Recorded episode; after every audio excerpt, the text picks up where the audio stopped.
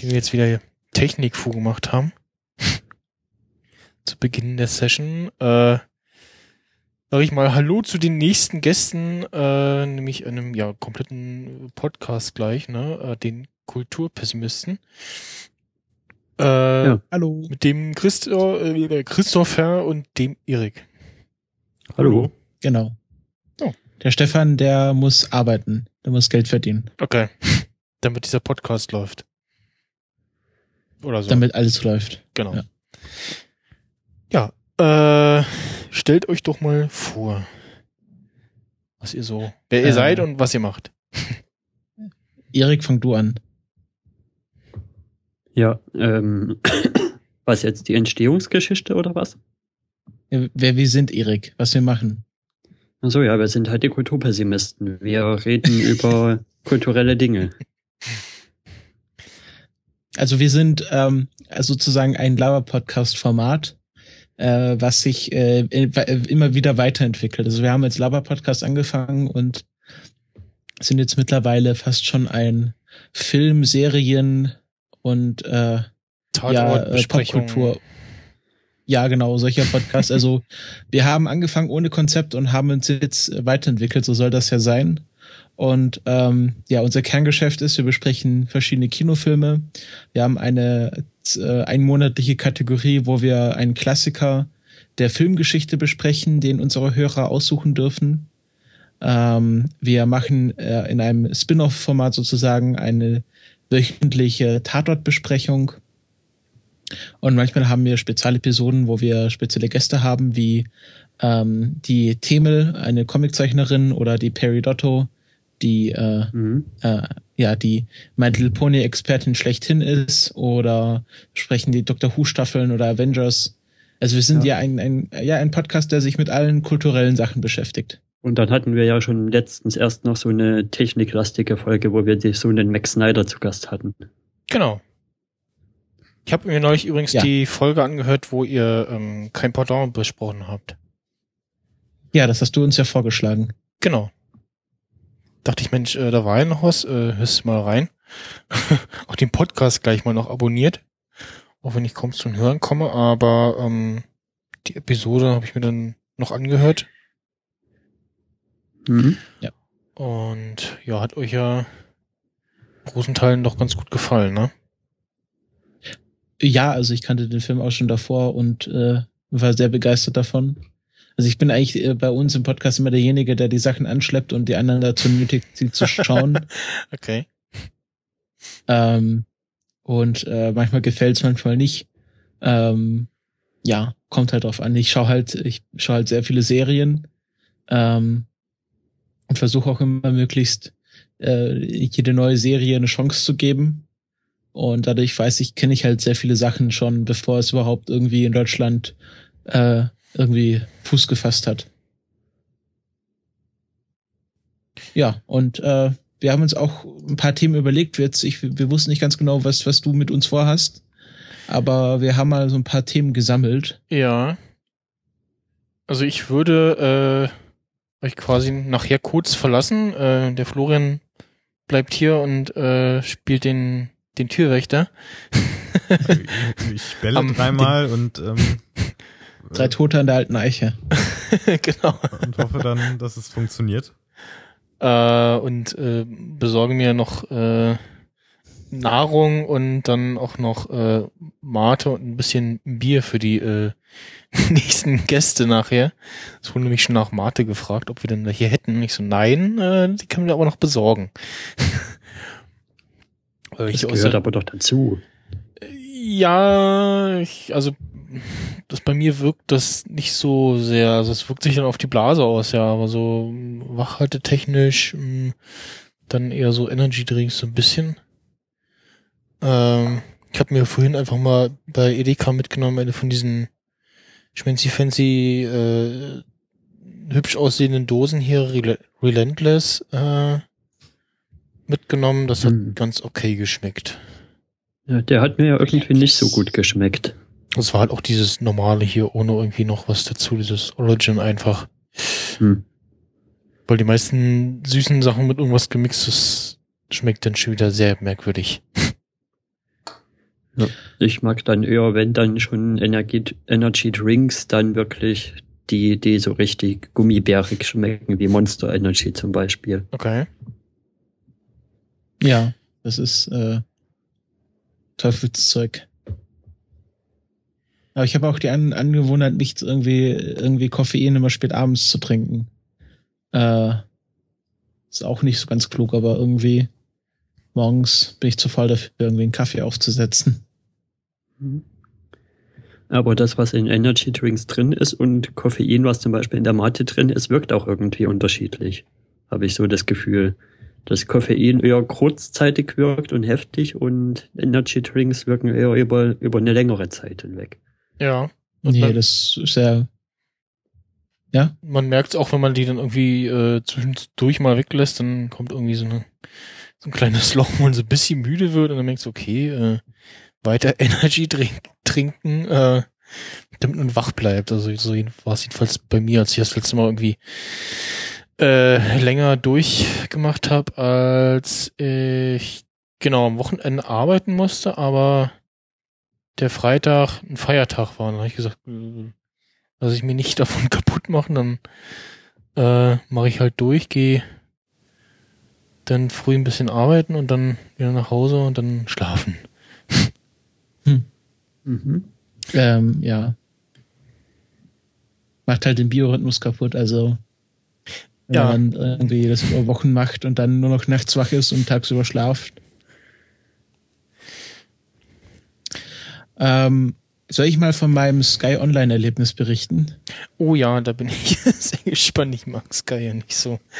Äh, Ähm, also wie gesagt, ich versuche hier immer so ein bisschen auf dem neuesten Stand bei Serien zu bleiben. mhm. Ähm, und Sky Online hat ja, also Sky ist ja so eine ganz komische Bude, die wollen ja eigentlich, dass du dir irgendwie so eine Box kaufst und dann 30.000 Euro im Monat zahlst, um Bundesliga zu schauen. ähm, und dieses Konzept von Video on Demand und du zahlst das monatlich und nur über Streaming, das war denn erst sehr suspekt. Und jetzt hast du ja dieses Sky Anytime, was du nur bekommst, wenn du äh, so ein volles Sky-Abo abschließt über zwei Jahre. Mhm. Aber was sie jetzt auch haben, nennt sich Sky Online, was halt wirklich dieses, du zahlst monatlich 10 Euro und dafür bekommst du halt Content gestreamt.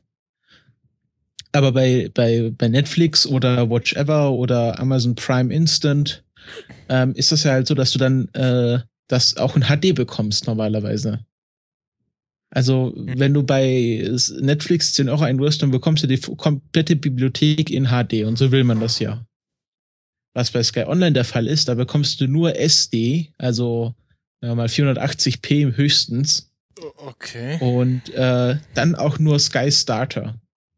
Und Mhm. du Ui. müsstest dann nochmal 20 Euro extra zahlen, um Filme sehen zu können bei Sky Online im Monat. Ja, also ich habe mir Also das ja mal. rechtfertigt dann die 10 Euro? So. Ja, du kriegst dann ähm, Sky Starter, TNT Serie, TNT Glitz, äh, genau. Und damit kannst du halt bestimmte Serien schauen. Ihr Selling Point ist The Walking Dead, also dass man einen Tag nach US-Ausstrahlung die neueste Folge Ja. von The Walking Dead sehen kann. Ich glaube, The Nick läuft auch äh, fast zeitnah bei denen. Game Und jetzt halt Weinberg. Game of Thrones, wenn es äh, rauskommt, läuft, glaube ich, auch äh, zeitnah bei Sky. Oder nicht? Ja, aber ich, da weiß ich nicht, ob es bei Sky Online auch dann gleich- zeitnah Ja. läuft. Doch, ich glaube schon. Also auf jeden Fall, das letzte Mal hatte ich mir Okay. Sky so ein bisschen angeguckt, weil ich halt äh, dann äh, House of Cards beziehungsweise ähm, Game of Thrones gucken wollte und irgendwie, ja, habe ich da nicht durchgesehen, beziehungsweise äh, ja, nee, an irgendwas bin ich gescheitert. Ich glaube, es war irgendwie die Unübersichtlichkeit an Angeboten, was man jetzt wie irgendwie haben möchte. Mhm. Aber das war, und dann, also das, das war, bis ich überhaupt an den Punkt gekommen bin von, ich melde mich dort an, bis ich kann die erste Folge schauen. Das war nochmal ein richtiges Abenteuer in sich, Aha. weil ähm, bei Sky läuft das so ab, du meldest dich an und äh, gibst irgendwie deine Zahlungsadressen ein Und äh, dann bekommst du eine E-Mail zugeschickt mit einem PIN, einem temporären PIN. Mhm. Weil die können auch keine richtigen Passwörter, die können nur PINs. Die kommen halt mhm. von diesen Smart Card-Ecke. Äh, und die können halt nur so vierstellige PINs und dann ja. bekommt man einen temporären PIN per E-Mail zugeschickt, klingt auf einen Link und wählt sich dann einen eigenen vierstelligen PIN aus. Das habe ich brav gemacht, wollte mich anmelden, bekomme die Fehlermeldung, sie werden nicht als aktiver Kunde erkannt. Und ich denke, hm, okay, probier es halt nochmal. Nochmal, hab, hab gedacht, okay, vielleicht ist das System etwas langsam. Das hat auch diese Umstellung vom temporären Pin auf meinen eigenen Pin, das hat auch erst beim zweiten Mal geklappt. Und dann äh, habe ich so zwei Stunden gewartet und dann habe ich irgendwie langsam mal umgeschaut, wie das so bei anderen Leuten ist. Und dann hat man schon die ersten Foreneinträge entdeckt, so von wegen, ja, E-Mail kam nicht und äh, Aktivierung hat nicht funktioniert. Das waren keine Einträge von vor zwei Jahren, sondern sehr viele aktuelle dabei. Und dann fängt man an, nach der Support-Seite zu suchen. Und der Support bei Sky ist so, dass du nur eine Hotline hast, wo du äh, 20 Euro pro An äh, 20 Cent pro Anruf zahlst, fürs äh, Handy sogar 60 Cent. Und dort wird erstmal gesagt, dass du jetzt fünf Minuten warten musst, bis der nächste freie Mitarbeiter drankommt. Da habe ich gesagt, das, das könnt ihr euch schenken. Dann stellt man fest, dass die auch einen Support über Facebook machen und es über so ein komisches Forum. Also anscheinend, die haben kein eigenes Support-Forum, aber die schicken ihre Admins in okay. so Sky-Foren und bei Facebook sind die Admins, also so Leute, die halt auch was bewirken können. Mhm. Also die wollen sich das irgendwie das Geld sparen, da irgendwie eine eigene Support-Seite außerhalb einer bezahlten Hotline aufzubauen. Mhm. Ähm, und dort hieß es, ja, ich kann dir nochmal diese Bestätigungs-E-Mail schicken und das haben sie dann auch gemacht, hat wieder nicht funktioniert. Und ähm, ich habe dann wirklich einen Tag gebraucht. Äh, und dann hieß es, ja, wir haben gerade technische Probleme. Und ähm, ich war dann auch in diesem Sky komischen Skyforum, was äh, sieht halt nicht so nach offiziellem Skyforum aus. Mhm. Aber da sind halt auch Administratoren drin, die bei Sky arbeiten. Also irgendwie werden die Leute überall hingeschickt, aber sie haben keine eigene Seite, was sehr suspekt ist. und dann hieß es halt, äh, ja, wir haben ein Problem. Es kam auch eine andere Fehlermeldung von wegen Kundendaten wurden nicht richtig erfasst. Und ja, und dann habe ich halt einen Tag gewartet und dann ging's auch. Aber das ist halt schon das erste Erlebnis. Man meldet sich an und muss erstmal einen Tag warten, bis, bis man im System aufgenommen wurde. Als würden die noch, da noch irgendwie mit Stechkarten arbeiten bei Sky. Mhm. Und dann schaust, fängt man halt an, irgendwie die aktuelle Walking Dead Folge zu schauen und, und dann äh, ist es ja bei Netflix auch so, da fängt man erst bei, bei niedriger Qualität an, aber es regelt sich ja dann schnell hoch, wenn du halt eine gute Verbindung hast. Und ich habe eine gute Verbindung, ich habe äh, doppeltes VDSL, also 100 Megabyte. Also an mir kann es nicht gelegen haben.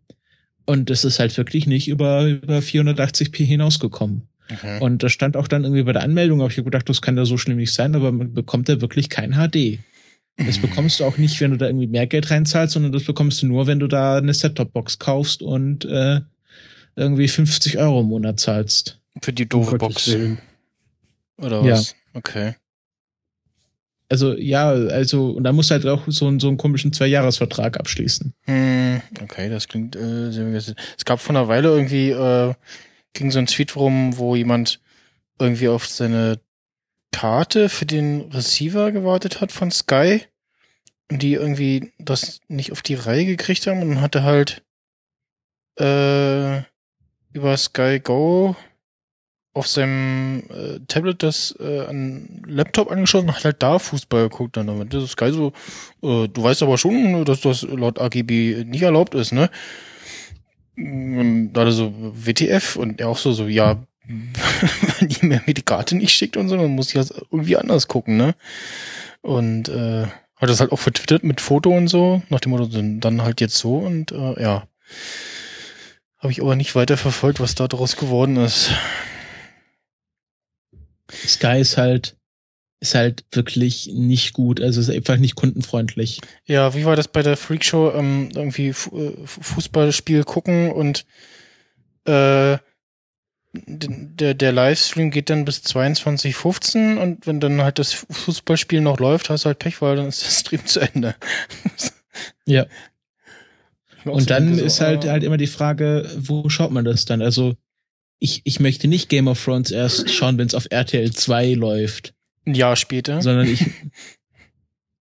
ja, und das ist, das ist dann halt, äh, ist dann halt, wenn ich, ich möchte schauen, wenn es, wenn es quasi das erste Mal veröffentlicht ist, weil ich, ich bin ja auch in diesem Internet und da kann ich jetzt nicht irgendwie sechs Monate warten, bis ich da irgendwie bei Reddit wieder lesen darf. Ja, also genau. das ist halt diese ganze Serien, generell diese Serienveröffentlichungspolitik, die hängt halt noch im Prä-Internet-Zeitalter fest. Ja. Man, man staunt, staunt dann teilweise, wenn dann doch mal irgendwie was äh, relativ schnell in Video on Demand landet. Also hatten wir auch noch ja. irgendwie letzte Staffel Doctor Who, ähm, dass sie vergleichsweise schnell ja bei Netflix gelandet ist oder ähm, auch ja, deutsche Serien ja aktuell äh, Fargo. Ne? Ja, Fargo, genau. Fargo, Fargo die äh, ziemlich ja. Ist das nicht eine Eigenproduktion? Ja, das ist natürlich auch? eine Eigenproduktion Nein, das, und deswegen oder? kommt das. Nein, das ist keine, das ist keine eigene Produktion. Das wird oft verwechselt.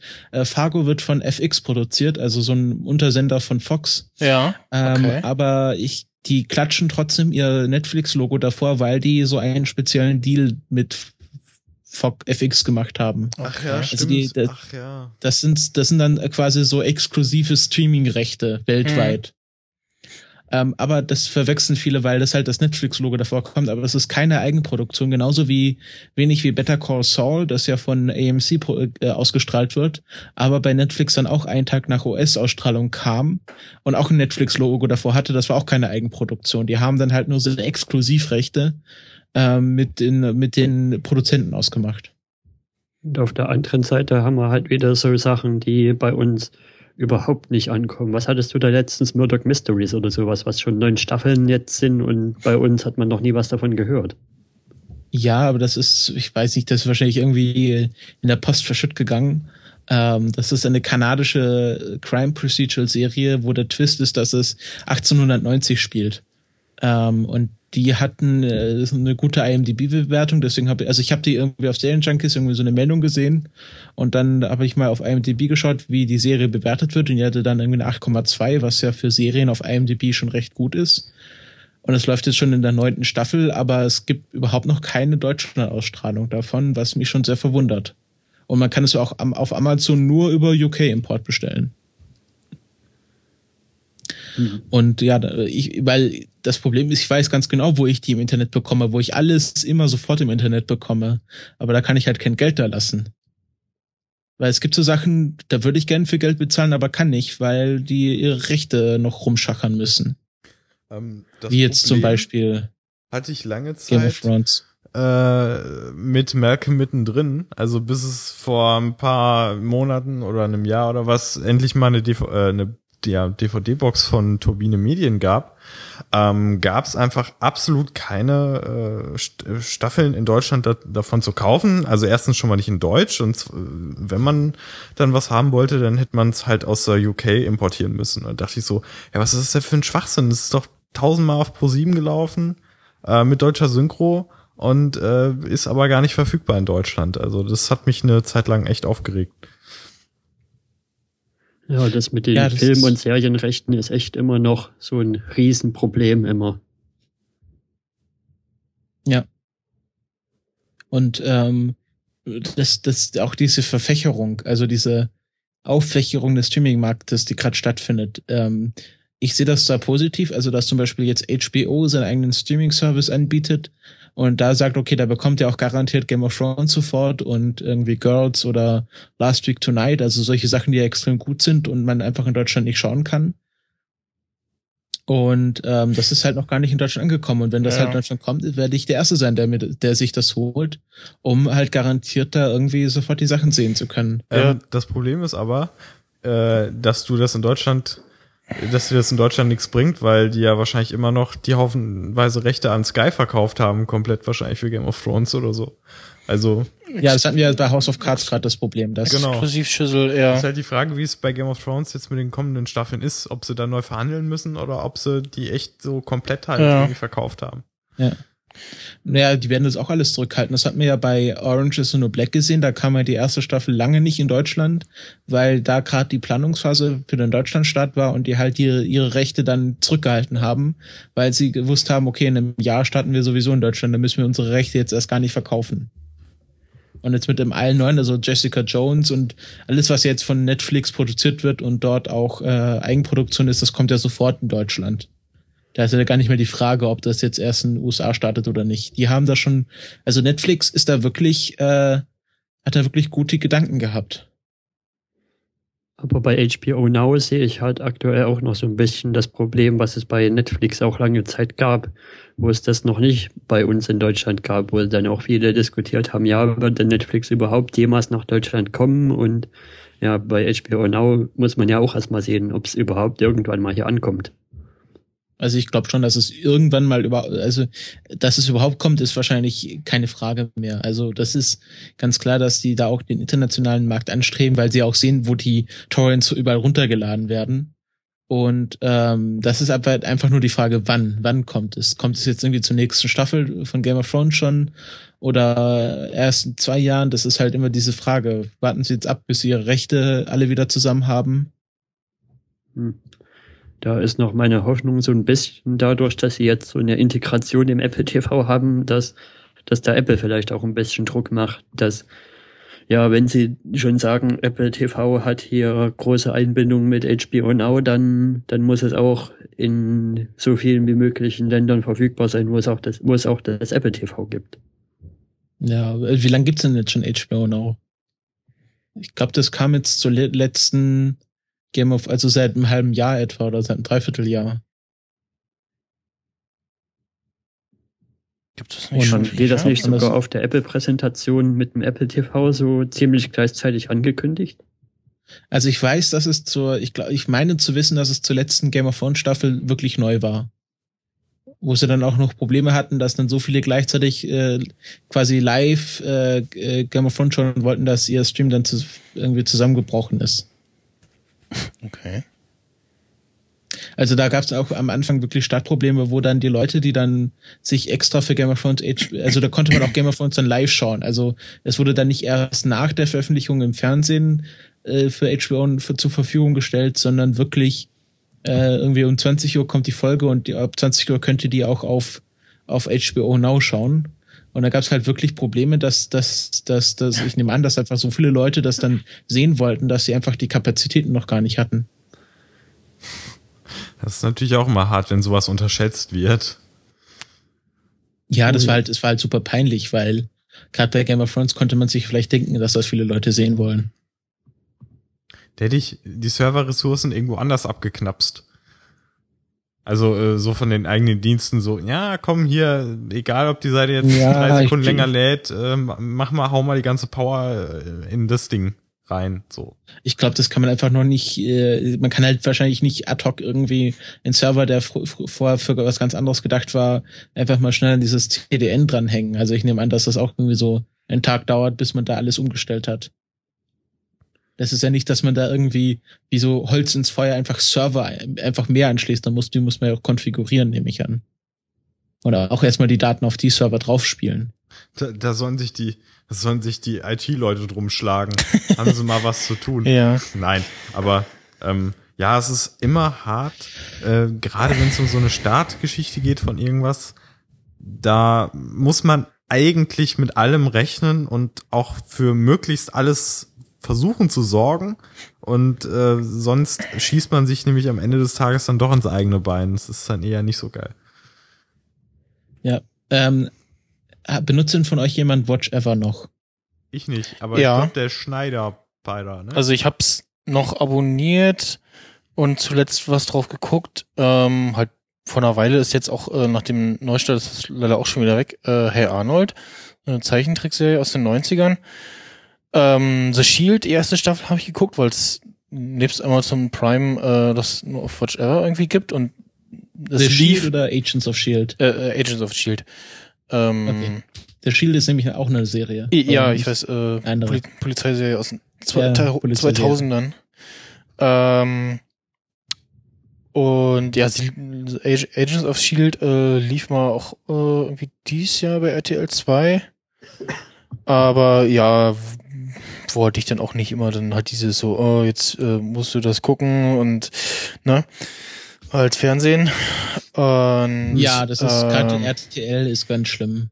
Ja, also ich staune, dass äh, wenn man sich so das restliche Programm äh, von RTL 2 anguckt, ähm, und dann laufen so Sachen wie im äh, Agents of Shield oder äh, The Walking Dead, Game of Thrones, ähm, sowas alles. Und ja, die stecken halt, äh, die sparen halt ihr ganzes Geld, was sie in Eigenproduktion stecken könnten, sparen die halt. Also ich meine schon, dass sowas, ich glaube schon, ja. dass sie halt richtig viel Geld haben. Und das stecken sie halt nicht in Eigenproduktion, sondern können sich dafür die teuren amerikanischen Produktionen einkaufen. Ja. Und aber dann halt auch nur synchronisiert. Das will man ja auch nicht. Oder ich ja. Ähm, ja. Was habe ich denn? Ich habe übrigens ähm, das ist so auch einer dieser, dieser Strafmomente, wenn man einen Film auf Deutsch guckt, ähm, einen Trailer gesehen äh, am Donnerstag zu einem Film mit Tom Hanks, äh, wo es irgendwie um irgendwie wahre Begebenheit geht und irgendwie The Bridge of Spice. Ja, genau, Bridge of Spice. Und äh, Tom Hanks hat die deutsche Synchronstimme von Walter White aus Breaking Bad. Das ist aber nur in diesem ersten Trailer scheiß so, oder? Ich, ich, ja, ich hoffe es. Also, aber meistens ist es ja so, dass die Stimmen dann auch die im Film so sind. Und ich weiß nicht, ist Tom Hanks Stimme irgendwie verstorben? Nee, ich glaube, das hätte man irgendwie gelesen. Also das, nee, der das, lebt noch. Das wäre dann durchs Netz aber gegangen. Bei denen aber habe ich so andere Sachen gehört über den Sprecher. Ja. Die Stimme ist ja sehr, sehr sanft und sehr lieb und alles. Ja. Und naja. Aber also auf jeden Fall gehen. die, die, die Stimme von von äh, von Walter White aus dem deutschen Breaking Bad passt nicht zu Tom Hanks in dem Fall, also auch äh, Geheimfall. Ist, äh, hm. oder, oder, oder du hast so Sachen wie bei, ähm, hatten wir glaube ich schon mal gesagt, bei äh, Agent of Shield, dass in, in den letzten drei Folgen irgendwie eine, eine Sprecherin wechselt oder so ein Quatsch. Äh, ja, das äh, ist das. Obwohl man es ja auch oft hat dann in manchen Trailern doch noch hat, dass, dass der erste Trailer dann doch noch anders übersetzt ist, entweder von einer anderen Stimme oder, oder einen mhm. anderen Text hat, als es dann wirklich im, im Film in der tatsächlichen Szene passiert. Ja. Also ich wüsste jetzt kein Beispiel, aber hm. Und dann so hast du halt immer noch so Sachen, wo Schauspieler von verschiedenen Leuten synchronisiert werden. Das finde ich ja immer so verwirrend. Zum Beispiel Johnny Depp, der bei Fluch der Karibik 1 bis 3 ja. eine andere synchrone Stimme hatte als sonst und dann aber bei, ich glaube bei der 4 jetzt beim, beim, beim, letzten, beim letzten halt hatte er seine normale David Synchronstimme. Ne? Ja, ich glaube schon. Ja. Ja, das, also als ich im Kino saß, war es auch erst ungewohnt, wenn man dann so ein bisschen Abstand dazwischen hat, geht's. Ähm, ich finde auch der Film so, kann so ein bisschen auch für sich alleine stehen oder die anderen drei Teile, aber ja, solche Sachen sind dann auch immer irgendwie ungewohnt. Äh, oder du hast so Sachen wie ähm, in den Hobbit-Filmen, äh, der deutsche Sprecher von Ian McKellen oder Gandalf halt in Herr der Ringe war ja auch irgendwie schon 2006 verstorben. Ähm, so? Und ja, ja, in den Hobbit-Filmen äh, wird er synchronisiert von dem, der auch äh, Arthur in King of Queens spricht. ich glaube, wenn man kurz vorher irgendwie sehr, sehr äh, viel King of Queens geguckt hat, dann tut das sehr weh, wenn man dann im Kino sitzt und den Hobbit guckt. Auf Deutsch. Ja, das kann ich mir vorstellen. Also es ging stimmlich, aber so beim ersten Mal Trailer gucken war das schon komisch. Also ich versuche ja auch äh, Übersetzungen oder Synchronisationen möglichst zu meiden. Äh, es geht halt nicht immer, wenn man halt die Filme im Kino schauen will, weil ähm, ja, also gerade bei The Martian habe ich mir das jetzt mal in Übersetzung gegeben, mhm. weil ich dann jetzt einfach nicht warten wollte, bis dann äh, zwei Wochen später das im Originalton läuft. Jetzt zum Glück der neue James Bond Film läuft schon ab Montag bei mir im Kino in Originalton. Okay. Ähm, deswegen war ich diese Woche noch nicht drin, sonst wäre ich diese Woche gleich reingegangen. Also so ein direktes ähm, so ein direktes Beispiel hatte ich bei äh, Guardians of the Galaxy. Den habe ich erst äh, im O-Ton mit Untertitel gesehen. Und danach äh, haben wir uns halt nochmal angeguckt und dann auch auf Deutsch. Und ähm, genau bei der O-Ton-Premiere fehlte noch äh, die Post-Credit-Szene, die eher langweilig war im Vergleich zu sonst. ähm, und der Drax kam im Deutschen echt so ein bisschen dümmer rüber. So das war so, so ein bisschen stumpfer. Also Er ist ja nicht der, der dumme Haut drauf Typ, sondern schon so ein bisschen mit Grips gewesen, ne? Also. Ja. Ja gut, im es Deutschen muss man dann mit Stereotypen noch ein bisschen mehr arbeiten. So. Ja, weil das deutsche, deutsche Kinopublikum ähm, nicht zu den hellsten gehört, oder wie? naja, kann man so und so sehen. So. Ja, ähm, es gibt natürlich auch Übersetzungen, die, die, äh, die irgendwie zum Teil des Films gehören. Also wir haben ähm, bei den Kulturpessimismen jetzt letzte Folge Goldfinger besprochen. Mhm. Und da ist es ja so, dass äh, Gerd Fröbe im Englischen synchronisiert wurde und äh, sich dafür aber in der, Engl in der deutschen Synchronisation selber synchronisiert wieder zurück. Mhm. Und ähm, dadurch ist die deutsche, Überset deutsche Version von Goldfinger noch mal ein bisschen, ja, ja also für äh, ein bisschen klassischer. Na, Christoph Walz äh, spricht sich auch noch mal selber, ne? Wie läuft das? Irgendwie? Ja, aber der also, kann ja auch Englisch. Ja. Also oh, ich Gerd glaube, konnte fast kein Englisch. Ich glaube, dass Deutsche für, für englisches Kino dann nachsynchronisiert werden, ist ja auch nicht so selten, oder? Ich glaube, Arnie wurde ja auch immer nachsynchronisiert. Äh, ja, aber ich glaube jetzt auch nicht hm. mehr. Doch, doch, der wurde früher, der, ganz am Anfang wurde er noch nachsynchronisiert. I'll be back. Get to the job. ja.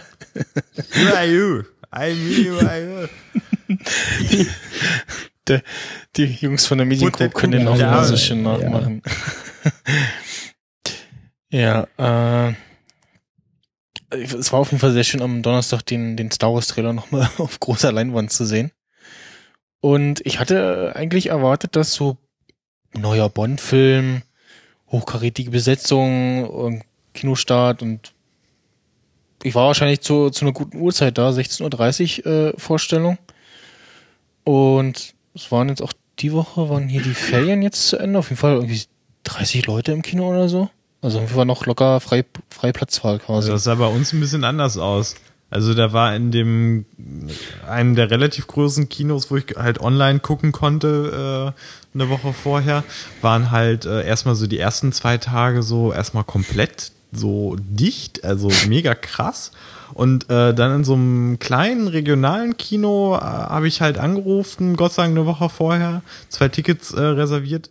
War im Endeffekt äh, sehr schlau, weil dann an dem Tag hat man dann auch festgestellt, dass da äh, das Kino dann auch zu 90 Prozent belegt war. Also da war auf jeden Fall echt äh, ein krasser äh, Andrang. Und sonst, wo die Menschen vielleicht eher so ein bisschen, äh, sag ich mal, zu faul waren zu reservieren, da haben sie dann, da haben sie dann doch das Internet gefunden und doch den Telefonhörer oh, aufgegriffen. Also das haben sie geschafft. Ja, es ist halt, man muss halt zu den richtigen Zeiten hingehen, möglichst nachmittags. Mal möglichst irgendwie unter der Woche. Kann man ja. als Student machen. Genau, also ich bin auch sonst immer irgendwie äh, ins Kino so direkt nach der Arbeit, also 16 Uhr Feierabend und äh, das sch schnellste Kino in der Nähe ist irgendwie äh, äh, von meinem ehemaligen Arbeitsplatz direkt am Alex gewesen und ähm, da kann man dann auch gerne mal irgendwie so 16 Uhr, 17 Uhr Vorstellungen nehmen. Das ist dann ganz praktisch, ja. Hm. Oder wenn man halt äh, Filme guckt, äh, die schon sehr lange laufen und so kurz vor äh, läuft nicht mehr äh, guckt. Äh, so habe ich das damals gemacht mit ähm, Dark Knight Rises, äh, Prometheus und Expendables 2. Alle drei am Stück geguckt und dann äh, liefen die halt auch schon eine ganze Weile und dementsprechend leer waren die Kinos immer. Ja. So. Ähm, wir haben noch ein anderes Thema. Ja. Nämlich Kongressmotto. Ja, ich habe es irgendwie mitbekommen. Wie, äh, wie war das? Also so ein bisschen äh, habe ich es mitbekommen, aber nicht so. Das Motto lautet Gated Communities und es hat sehr umstritten irgendwie. Ja. Also ich war, ich war erst gar nicht angetan, weil ich nicht, nichts damit anfangen konnte. Ich mhm. habe mir auch dann diesen Blogpost dazu mehrfach durchgelesen und ähm, es, es kann, es kann gut umgesetzt werden, aber es kann auch ganz furchtbar werden. Also es geht da ein bisschen darum, dass man irgendwie, äh, dass, dass immer mehr gated Communities entstehen, also durch, durch äh, Netzsperren, irgendwie jetzt Sonder, Sonderdienste, Spezialdienste und ähm, natürlich auch äh, politisch durch Flüchtlingswellen, also dass Europa zu einer gated Community wird, mehr oder weniger, und dass, dass da irgendwie man irgendwie ausbrechen soll, aber dann doch irgendwie in die gated Community das Kongress kommen soll. Also irgendwie haben sie die versucht, so das ironisch zu brechen, aber ich glaube, das hat nicht so ganz funktioniert. Und ja. ähm, ist natürlich ein guter Anlass, mal sich so seine eigene Filterblase, was ja eigentlich nur ein Synonym für Gated Community ist, äh, anzuschauen. Also es gibt ja auch diese Hacker-Filterblase, in der andere Regeln gelten als im, im Mainstream. Und in dieser Hacker-Filterblase bewegt sich auch der Kongress. Und es ist vielleicht auch ein guter Anlass, mal den Kongress als Filterblase zu reflektieren. Aber ich traue halt, ich, ich, ich, ich habe halt Angst, dass es halt äh, nicht so reflektiert wird, wie ich es hoffe, dass es wird. Hm. Und ja, wir bewegen uns ja quasi auch in einer Filterblase, könnte man sagen, und zwar in der Podcast-Filterblase. ja. Ja. Ähm, Obwohl, wie du es schon ja. geschrieben hattest, man kann das halt auch so interpretieren, als ob, ja, eure Filterblasen sind ja alle schlecht, aber unsere ist ja super gut und ja. Ja, so kam das halt auf den ersten Moment rüber. Also so, das habe ich, beim, beim ersten Kontakt mit diesem Motto in dem Blogpost rausgezogen. Und das fand ich halt schon sehr, sehr, ja, irgendwie engstirnig und unreflektiert. Aber es kann vielleicht auch dazu genutzt werden, mal zu schauen, wie wir, wie wir, wie, wie der Kongress oder das Umfeld irgendwie inklusiver und offener werden kann. Mhm. Ja, also es bietet, ey, mich wundert es halt, dass es so negativ ist. Also das letzte Motto war, war sehr positiv, äh, New Dawn. Und ähm, ich frage mich auch, wie man das designerisch darstellen will. Also wollen wir da jetzt irgendwie so einen Zaun zeichnen? Also das, also wer das, wer das Kongresslogo oder das Kongressdesign ähm, dieses Jahr macht, der ja. hat eine schöne Aufgabe. Es wird so eine abgewandelte Version von diesem äh, Achtung Bahnüber äh, Bahnübergang äh, Schild. So dieses äh, äh, Dreieck äh, mit diesem Gartenzaun. Oder ja. vielleicht so ganz simplifiziert einfach nur Rauten. Einfach ja. Stacheldraht. Ja. Ich bin gespannt. Ich bin auch gespannt, ob ich es hinkriege, dahin zu kommen. Also Urlaub habe ich jetzt schon mal, also die Basis äh, steht schon. Äh, ja, jetzt äh, nur noch äh, Unterkunft irgendwie, wobei mir halt irgendwie was reicht, wo ja so, da ist dein Bett. Gute Nacht. ähm, Kannst ja zur Not auch in der Sporthalle pennen. Ja, stimmt, da ist irgendwie auch eine äh, äh, Halle da, irgendwie eine Sporthalle da in der Nähe, oder wie war das? Also, wo das ist, ich weiß, weiß ich jetzt nicht, aber das gibt's halt. Mhm. Die Möglichkeit gibt's halt. Ja. Ansonsten gibt's ja von der Bahn dieses äh, ähm, Angebotsticket für irgendwie insgesamt 90 Euro, 99 Euro irgendwie für hin und zurück. Das war aber ohne Hotel. Äh, ohne Hotel, ja, ja. Ähm, und halt auch, also normal zusammengestelltes Sparticket halt. So, äh, ja. Irgendwie von wann. Das habe ich mir letztes Jahr geholt. aber ähm, lohnt, lohnt sich das? Das ist ja, äh, das, das lohnt sich schon, du hast halt nur Zugbindung. Ja, also ich habe es mal gemacht, als ich also nach ich, äh, Kassel gefahren bin zum äh, YouTuber-Kongress. Äh, da hat sich das schon gelohnt und hat auch erstaunlicherweise alles geklappt. Ähm, ähm, das, das, äh, du kannst ein bisschen mehr zahlen. Ich glaube, für so 120 oder 130 Euro kannst dir auch das Kongressticket auch ohne Zugbindung holen. Mhm. Ähm, für mich lohnt es es dieses Jahr nicht, weil ich ähm, für eine Strecke mit meiner Bahncard 50, 70 Euro zahle und ähm, jetzt so viele Bonuspunkte angesammelt habe, dass ich mir eine Fahrt von den Bonuspunkten leisten kann. Und somit äh, zahle ich effektiv nur 70 Euro Reisekosten dieses Jahr. Ja. Ähm, und dann halt Hotel und Ticket und dann braucht man noch ein bisschen Spielgeld. Ja. Äh, ich bin gerade bei Fritz zu hören. Ich schmeiß das mal hier eben mit rein. Hoffe, das klappt Kannst jetzt du das dazuschalten? Ja.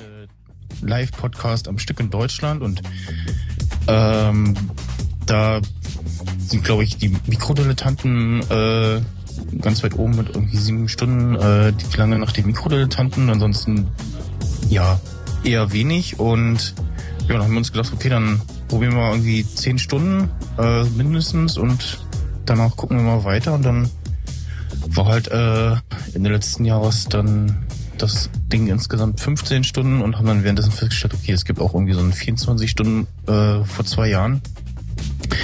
Und haben dann gesagt, okay, machen wir nächstes Jahr wieder, aber dann wirklich 24 Stunden und ja, weil es geht und weil es Spaß macht. Also. In 24 Stunden passt ja auch eine ganze Menge eben rein. Also ihr habt unterschiedlichste Programmpunkte. Also es geht zum Teil um Serien, dann geht es mal um Geschichte oder auch um Podcast-Geschichte. Es gibt Nerd Talks. Ähm, war das auch so ein Anliegen von dir, von euch, auch zu zeigen, dass eben Podcasts auch super vielfältig sind und genau deswegen ist auch dieser lange Podcast-Tag sehr, sehr viel, vielseitig?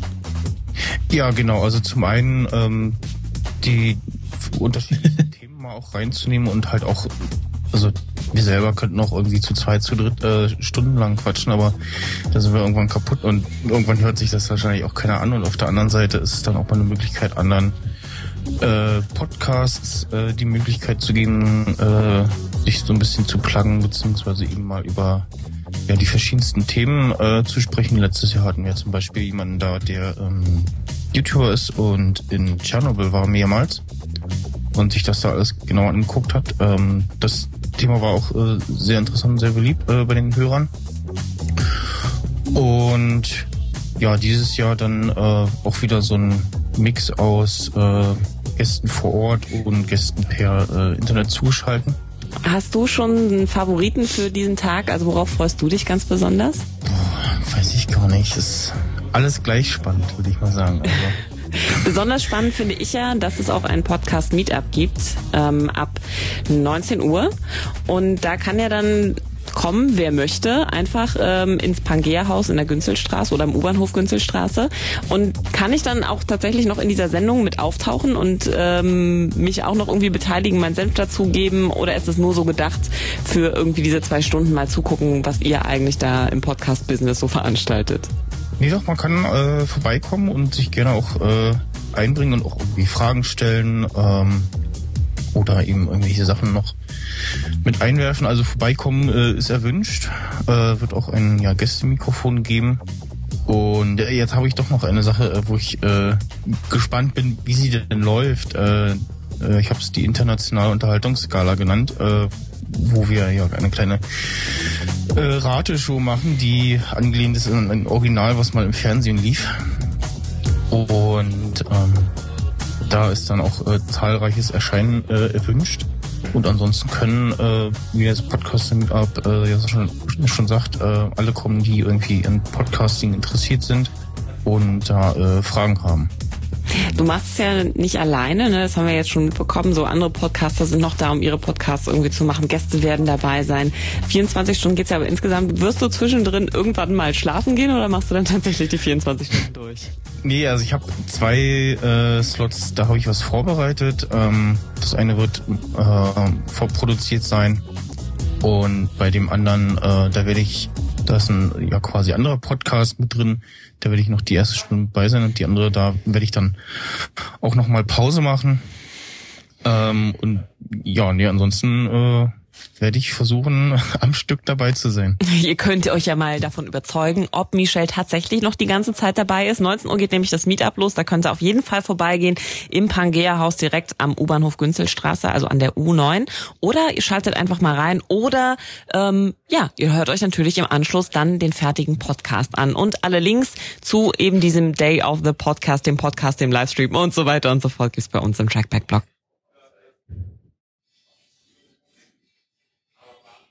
Ja, wir begrüßen jetzt auch alle Hörer von Radio Fritz.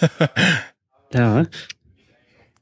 So, jetzt kann Radium wieder aus. Das ist, ich äh, trauere ja ähm, Vimedio so ein bisschen hinterher, der äh, Macher von der Instacast äh, Podcast-App, der nicht nur eben Instacast gemacht hat, sondern auch Snowtape, was so ein äh, Radio-Hör- und Aufnehmen-Teil ist. Ähm, mhm. Und das funktioniert ganz gut, aber ich habe mich schon mal umgesehen und hat Radium äh, eben auch so eine Radio, Internet-Radio-Hör-App Und da kann man auch wunderschön noch ähm, sagen, nee, ich will jetzt mal, äh, dass die Musik auf dem und dem äh, Output läuft. Kann man so ein bisschen Audio-Routing machen und halt auch ja, okay. gleichzeitig bespielen. Sag mal, äh, war das jetzt nicht äh, die Stunde, wo du uns verlassen wolltest? Also ich möchte dich nicht rauswerfen auf, auf eigenen Ja, genau. Aber äh, ich, ich bin um dein, ich bin um dein Wohlergehen besorgt. Ja, ähm, genau. Also ihr dürft über, über den Kongress äh, weiterreden. Äh, Florian bespaßt gerade einen äh, Zuschauer, sozusagen einen richtigen Zuschauer. oh je. Mhm. Bitte? Ja, liebe Grüße an Christopher, soll ich sagen. Von wem denn? Ah, der Daniel ist da. Schöne Grüße an den Daniel. Hallo ja. Daniel. Ja, ja, das ist ein, ein Kollege von mir. Ah, okay. bei Cantaloupe FM oder was? Nein, bei Zeitungsjung. Ach so. Mhm. Ja, wir, wir äh, sind dann ab nächster Woche wieder da. Ähm, wir haben jetzt noch ähm, ein, das Thema Dr. Who auf dem Zettel. Okay, da bin ich ja noch nicht auf dem aktuellen Stand. Ja, ähm, ja, das hatte Erik vorgeschlagen. Dann äh, bin ich jetzt quasi abwesend. Äh, Florian, hier das Mikro habe ich jetzt noch aufgelassen, also wenn ihr irgendwie noch euren Senf beitragen wollt. Äh, Ja, weil ich würde jetzt dann gehen wollen und irgendwie Essen besorgen und äh, noch äh, Getränke besorgen und so.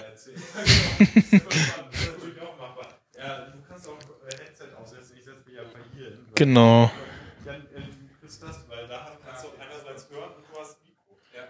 Muss mal gucken, wie das von der Kabellänge her irgendwie passt. So. Müsste jetzt die 2 sein, ne? Ja, so. Hallo. So. Hallo. Hallo. Moin Moin, grüßt euch. Hi. Hallo Daniel. Ja, hi, grüß dich. Hi Christopher. Freut mich natürlich. Da hören wir äh, uns wieder. Ja, so sieht's aus, ne? Erst vor wenigen Tagen in Skype und jetzt heute Abend schon live auf Sendung. Der Hammer. Ich freue mich. Ja, und winke, winke.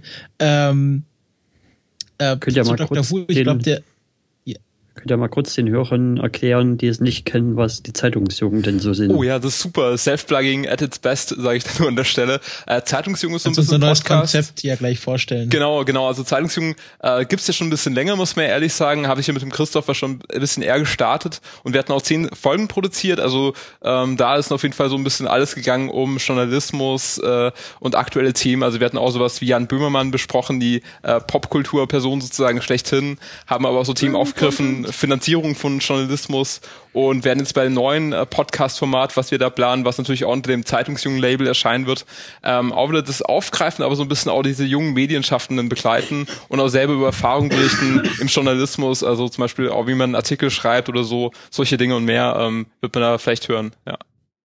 Genau, Christopher, ja, also vielleicht so ein paar Worte von dir.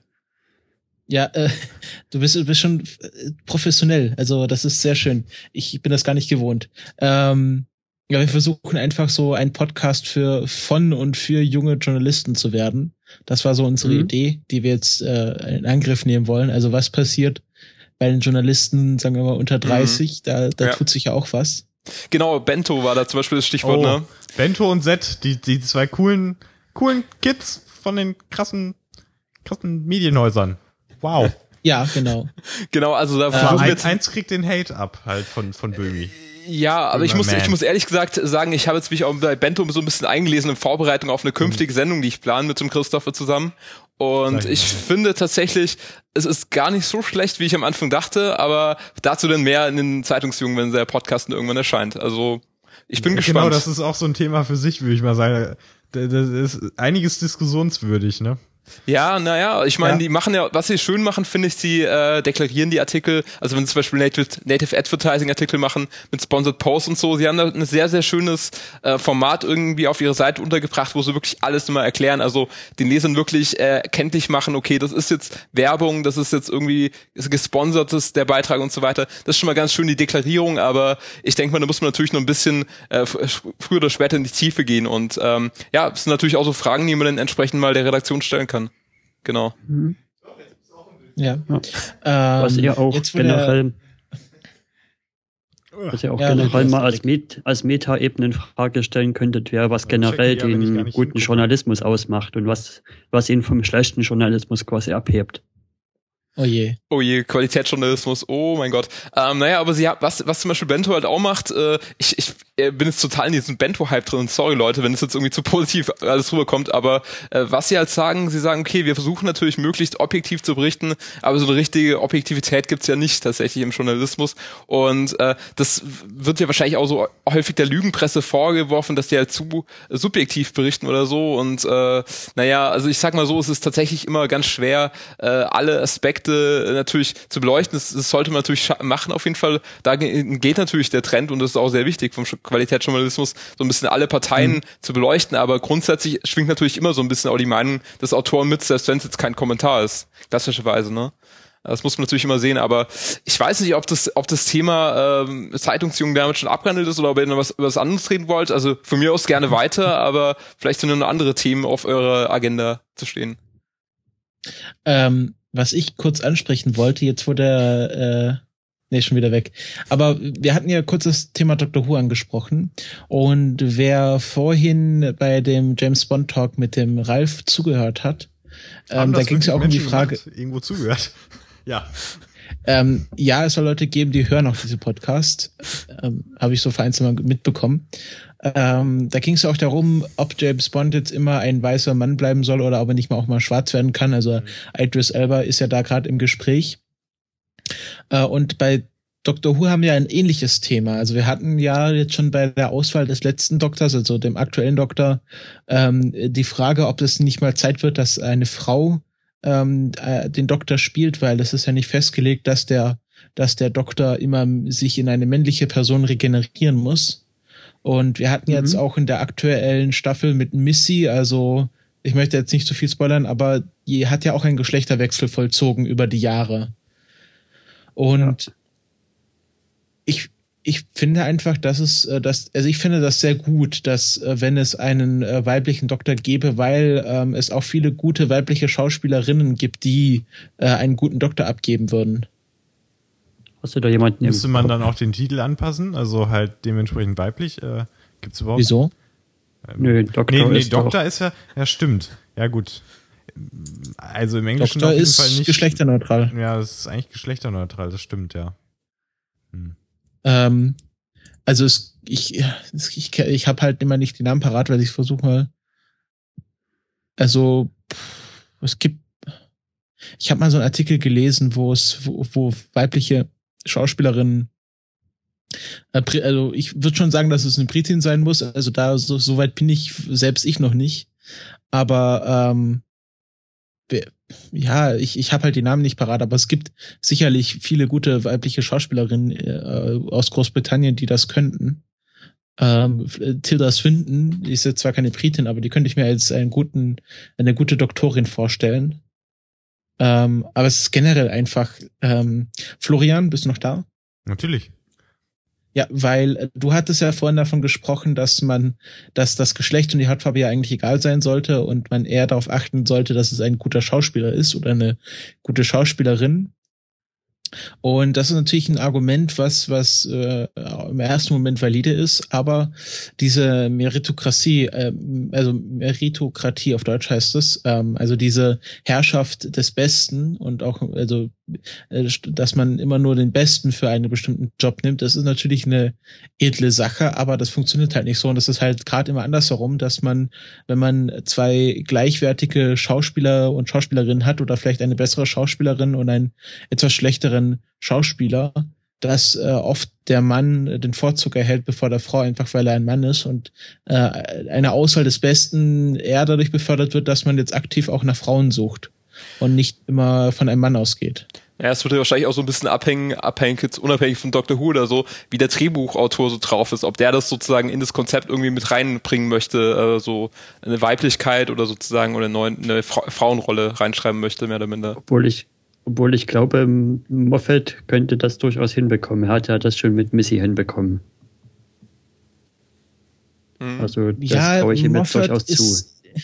Also ich glaube, dass Moffat auch seine Zeit überlebt hat. Also ich bin mittlerweile kritischer gegenüber Stephen Moffat geworden, also dem Showrunner, aktuellen Showrunner von Doctor Who, weil er, ja, also er, er ist schon ein bisschen konservativ auch. Also mich, mich stört halt einfach gerade, was er mit den Doppelfolgen macht. Also in der aktuellen Staffel, wer das nicht weiß, gibt es, äh, die aktuelle Staffel besteht quasi nur aus Doppelfolgen, also äh, eine Einzelfolge und dann äh, vier Doppelfolgen, also neun Folgen insgesamt. Und mich stört einfach, dass er da nicht, nicht äh, ja, kreativer wird und mit diesen wirklich 90 Minuten, die er hat, arbeitet, sondern eine Geschichte erzählt, die man auch in 45 oder 50 Minuten erzählen könnte und sie einfach nur aufbläst. Und das stört mich halt. Und ich finde einfach, dass es auch Zeit wird für einen neuen kreativen Kopf bei Doctor Who, weil äh, genauso wie Russell T. Davis äh, auch Moffat mittlerweile irgendwie sich eingetreten hat und einfach in seinem alten Trott ist und es einfach Zeit für frisches Blut wird. Ja, das ist mir am Ende gerade bei der letzten Tennant-Staffel aufgefallen, dass die Geschichten da schon sehr komisch waren und jetzt hier RTT driftet irgendwie auch in so eine komische Gigantomachie so langsam ab. Das, das gefällt mir irgendwie nicht so gut. Ja, sie hatten halt alle ihre eigenen Ticks. Also RTD hat halt viel mit Monstern gearbeitet und ähm, war natürlich auch von also David Tennant stark geprägt und äh, Moffat machte das jetzt eher mit, äh, mit emotionalen Geschichten und diese Engel, das sind ja auch sehr subtile Monster, die er da erfunden hat. Und äh, ja, es wird einfach Zeit generell für wahrscheinlich für einen kompletten Wechsel bei Doctor Who, weil ich habe halt generell so das Gefühl, dass die Serie sich nicht mehr neu erfindet und das ist halt gerade bei einer so langlaufenden Serie wirklich nötig, dass sie sich ständig weiterentwickelt und ähm, es vielleicht auch mal ganz gut tut, wenn sie jetzt vielleicht mal ein paar Jahre aussetzen und äh, irgendwie mal wieder neue Energie schöpfen. Also ich wäre, wenn, wenn es jetzt hieße, dass, also ich glaube, die zehnte Staffel ist schon angekündigt, aber wenn es jetzt heißt, nach der zehnten Staffel ist erstmal wieder Schluss und wir bereiten jetzt vielleicht mal einen, einen Kinofilm für in drei Jahren vor und dann in, also sagen wir so in fünf Jahren geht's dann wieder weiter, das, da wäre ich jetzt nicht so traurig, wie ich vielleicht noch vor zwei Jahren gewesen wäre. Hm. Ähm, die Argumentation macht so auf jeden Fall Sinn. Ich meine, ich habe es jetzt nicht wirklich gesehen, deswegen kann ich es nicht beurteilen, aber es wirkt sehr schlüssig auf mich und dann denke ich mir so, ähm, ja, dann kann ja der Moffat ein bisschen mehr dann bei, bei Sherlock weitermachen, ne? Ein bisschen weiterschreiben oder irgendwas. Kann ja auch nicht schaden. Einfach mal gar nichts. Also ich finde, ich finde Moffat ist auch fast schon überpräsent jetzt im britischen Fernsehen. Also der ist fast bei jedem Projekt, dass er da jetzt, also irgendwie, ich glaube bei Mr. Norrell und äh, was, Mr. ist die Strange und Norrell, also diese, diese. Nee, Mr. Strange und Mr. Norrell. Hm. Da ist er auch dabei. Sowas. Äh, wenn, wenn Leute also er ist fast halt überall dabei irgendwie. Werden. Ja, das ist das, das ist halt so äh, mit, genauso mit Leuten wie mit äh, Christoph Walz äh, und und so, der dann auch auf einmal alles mögliche machen darf und kann und vielleicht manche Sachen nicht machen sollte. Ähm, gilt für viele äh, Leute irgendwie so, ne? Das ist aber kann man nicht verhindern. Manchmal ist es gut, mm, manchmal weniger. Muss man halt im Einzelfall selber sehen. Auch da gibt's, bin ich ziemlich sicher, äh, unterschiedliche Meinungen, aber ja. Um mal was aus der Staffel rauszugreifen, Christopher, da wollte ich dich eh noch fragen. Das können wir auch ja jetzt abhandeln. Und wenn wir da ein bisschen unkonkreter bleiben, können, können wir es auch, können wir es auch spoilerfrei halten. Ich wollte dich bloß fragen, es gab ja die Frage, warum der Doktor jetzt das Gesicht hat. Fandest du das mit der Antwort so gut umgesetzt oder wie fandest du das? Weil ich fand das etwas das war, das kurzen war Schuss. Komisch. Hätte man, das war verschenkt irgendwie. Das, das hätte man einfach übergehen sollen. Also, das war so ein bisschen reingemurkst. Das ist halt, das, was, was der Lars auch kritisiert hat, also ähm, Herr von Speck, mit dem wir uns öfters bei den Kulturpessimisten über Dr. Who unterhalten, er meinte halt, dass, dass Moffat irgendwie was am Anfang der Staffel aufmacht und es am Ende der Staffel abschließt, also dass es einen, einen staffelübergreifenden Arc gibt, aber es keine Auswirkungen auf die gesamte Serie Dr. Who hat, sondern dass sie in, über die Staffel hinaus eigentlich immer gleich bleibt und es nur irgendwie Veränderungen innerhalb der Staffel gibt, die dann am Ende jeder Staffel wieder zurückgezogen werden, damit die Serie an sich immer gleich bleibt.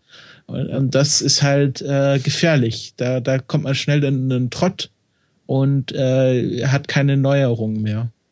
Ja, Und da wird dann so ein Mysterium aufgebaut, erst um das Gesicht und dann, dann wird dann mit so einer laschen Antwort das Ganze im Sande verlaufen gelassen. Also das finde ich immer echt schade bei solchen Auflösungen dann. Ja. Da fand ich die Geschichte um Bad Wolf und diese ganze, also diese ganze Rose-Story-Arc von Anfang bis Ende war ja, hat, hat ja auch schon Auswirkungen auf die Welt gehabt und Auswirkungen auf den Doktor gehabt. Und das hat ja dann auch erst wirklich mit, mit dem Ende von RTD auch diese ganze Handlung um, äh, um Rose wirklich abgeschlossen. Also ist ja dann wie immer wieder angesprochen worden. Und ja, solche Sachen vermisse ich einfach mittlerweile bei Moffat. Also der macht, der hat einfach keine, kein, der, der, der traut sich halt, also ich habe das Gefühl, der traut sich nicht mehr wirklich groß an diesem Dr. Who-Universum zu schrauben, sondern immer nur in kleinen Einheiten äh, Sachen zu entwickeln und nicht mehr hat, hat ich hat einfach nicht mehr große Sprünge zu machen. Das ist halt schade, ja. weil äh, die gerade Dr. Who sich für solche großen Sachen sehr gut eignet. Ich glaube, das größte überspannende Thema, was Moffat ja noch gemacht hatte, war River Song, ne? Aber die ist ja jetzt auch abgeschlossen. Ja, nicht so ganz. Also sie soll ja noch mal wiederkommen. Aber das mit dem River Song war sehr interessant. Ich habe so ein bisschen das Gefühl, äh, Macy Williams, die ja jetzt in, äh, in zwei Folgen dabei war, dass die auch auf eine größere Geschichte angelegt war. Also man hat sich ja die, die Tür offen gehalten, sie nochmal zurückzuholen. Und dass sie auch so ein River Song Charakter werden kann. Also, ähm, dass, dass, dass Macy Williams äh, so eine Art ja, wiederkehrender Charakter wird, wenn sie vielleicht mal bei Game of Thrones rausgeschrieben wird. Also man weiß ja auch nicht so ganz genau, wann, wann sie die Serie dort verlässt, äh, bei Game of Thrones. Und dann hat sie sich vielleicht selbst nochmal irgendwie die Hintertür offen gehalten, weil ich fand sie als Figur ganz gut. Ich fand die, die Geschichte, die um, die, die um sie geschrieben wird, also diese letzten zwei Folgen mit Macy Williams, äh, einfach, ich fand sie ehrlich gesagt langweilig und, und sehr uninspiriert, aber die Figur an sich fand ich sehr nett. Und die ja, würde ich gerne nochmal in anderen Sachen wiedersehen. Gerade in der zweiten Folge mit den ganzen Dialogen, die da drin waren, mit, mit ihr und dem Doktor, das war schon, äh, war eine Physik drin, die mir gefallen hat. Und äh, Chemie quasi. Physik. Ja, ja, eine ähm, Chemie war da drin. Ihr schaut die ja, wahrscheinlich alle komplett glaub, auf Englisch, oder? Schätze ich mal. Also. Äh, ja, ich auf schon jeden in Fall. Deutsch. Ist das nicht so neu schon, diese Folgen jetzt gerade jetzt, die genannt wurden, dass die noch gar nicht in Synchronfassung gibt, oder? Naja, historisch gesehen auch einfach so, wie das gewachsen ist. Ich meine, manche warten ja durchaus und schauen sich dann auf Deutschland oder so, ne? Hm. Also ich, ich, äh, ich schaue Serien fast ausschließlich auf Englisch oder aus, sagen wir so, ausschließlich im Originalton. Also Deutschland 83 habe ich äh, jetzt im Originalton geschaut, das war aber dann Deutsch. Ähm, einfach weil ich Synchronisation mittlerweile nicht mehr nicht mehr ertragen kann. Also ich habe mich jetzt so an Originalton gewöhnt, dass mir selbst gute Synchronisation viel vom Erlebnis der Serie nimmt. Und einfach dadurch, dass ich versuche, Serien immer sofort nach Erscheinung zu schauen, habe ich auch oft gar nicht die Möglichkeit, eine Synchronisation zu schauen und auch nicht die Geduld, dann auf eine Synchronisation zu warten. Und das hat natürlich auch mein Englisch können trainiert, soweit, dass ich jetzt auch einfach kein Problem mehr damit habe, eine Serie auf Englisch zu schauen. Das ist natürlich auch eine Trainingssache. Mhm. Ja. Und dann kommt natürlich noch der Aspekt dazu, den du vorhin schon erwähnt hast, mit von wegen, ja, das Internet gibt's ja trotzdem. Und wenn ich jetzt erst auf die deutsche Synchro warte, dann, dann das Internet kennt ja die ganzen Folgen schon. Also Twitter meint ihr vor allem so Spoiler-Alarm und so. Ja. ja, Twitter, ich bin auch manchmal bei Serien auf Reddit unterwegs. Also nicht, nicht ständig, aber wenn ich so Bedarf hat, mich nochmal die Serie irgendwie, also die Folge nochmal tiefer zu verstehen, dann schaue ich mir auch nochmal Sachen auf Reddit an und auch einfach Fanart finde ich, finde ich bei manchen Serien sehr interessant. Gerade bei Steven Universe gibt es da eine sehr aktive Community, die sehr viel Fanart zeichnet, was, was ich einfach gern anschaue. Und da, das nimmt auch oft auf aktuelle Folgen Bezug und da muss ich natürlich auf dem aktuellen Stand sein, um das überhaupt zu verstehen. Ja, bei mir ist es, glaube ich, so, dass ich Better Call Saul, die zweite Season, die würde ich, glaube ich, wahrscheinlich direkt auf Englisch anschauen wollen. Also da freue ich mich schon so drauf, dass ich da auf die deutsche Synchron nicht warten möchte. Oder startet die sogar zeitgleich, die deutsche und englische? Wisst ihr das?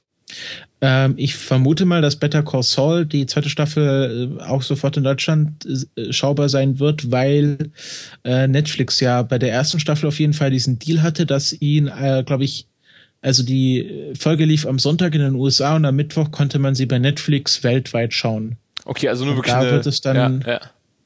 Ja, cool, super. Dann wird es, wer Leute mit Netflix-Abo werden dann wahrscheinlich die Möglichkeit haben, die Serie dann auch im Originalton zu sehen. Und äh, Eigenproduktionen von Netflix werden ja sofort mit Synchronisation ausgeliefert. Also die haben ja sofort irgendwie Deutsch, Englisch und keine Ahnung Spanisch oder so. Oder ja, das ist so auf jeden Fall ein Stückchen weiter vor Amazon. Und die haben ja immer so ein bisschen, muss man immer ein bisschen warten als deutscher äh, Kunde manchmal, wenn man da eine. Amazon ist Amazon ist ganz schlimm, weil ja weil die ja dann sogar noch trennen. Also dann, du kannst ja dann nicht umschalten oder ja, mittlerweile kannst du, aber früher war es so, dass du dann das ist total komisch. Also das finde ich mega ekelhaft, sowas, wie man sowas so, dann, dann muss ich da das suchen, mir zusammensuchen und zusammenklicken und äh, ich kann nicht einfach mal so wechseln und das nervt mich total. Und ich musste zum Beispiel, äh, ich guck gerade Madman äh, im, im Ori äh, nicht im Original, sondern oft äh, mit der deutschen Synchro, weil ich die auch ganz nett finde. Also ich mache das so halb und halb. Also ich kann beides sehr gut gucken ohne Probleme. Klar, wenn mich irgendwie die deutsche Synchro nervt, switche ich komplett rüber zur Originalversion.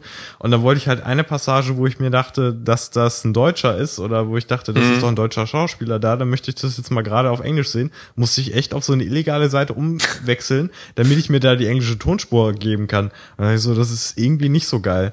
Und ähm, was auch nicht so gut ist, ähm, wirklich, also Netflix kriegt's bei mir zumindest vernünftig hin, äh, das Inter äh, also das so vernünftig zu laden, dass es das dann auch aussieht. Ja, äh, gerade auch wenn man nur eine 16.000er beziehungsweise eigentlich 12.000 hat, dann kriegt es auch super hin. Ähm, aber bei Amazon Prime äh, funktioniert es nicht so gut. Ganz kurze Zwischenfrage, welche App nutzt du denn? Also nutzt ich, du die am, PC, äh, am äh, Mac? Ach so, okay, also komplett. also du nutzt es nicht irgendwie auf Xbox, sondern Fire nee, TV oder so. Also es ist ja. eigentlich ähm, also da, wo mein Laptop dann meiste Zeit ist, ist auch guter Internetempfang, also daran liegt's nicht. Mhm. Ich merke einfach nur, dass dieser Algorithmus das ist wahrscheinlich eine äh, Codec-Frage. Da gibt es wahrscheinlich zwei verschiedene Codecs, die da verwendet werden oder vielleicht auch eingespeist werden ins System, schätze ich mal. Also ja, das vielleicht auf jeden Fall liegt. ist es irgendwie, es funktioniert halt nicht so toll wie bei, bei Netflix und da würde ich mir, weil es gab's ja bei äh, Prime vor einiger Zeit noch, dass man einstellen konnte, welche Qualität man doch bitte haben möchte. Und das war super, weil dann kann ich zum Beispiel sagen, ja, du schönes System erkennst jetzt vielleicht, dass du nicht schnell genug hinterherkommst. Das ist mir jetzt aber egal. Ich möchte einfach, dass du es in HD vorlädst und selbst wenn es fünf Minuten dauern sollte, was es nicht tut.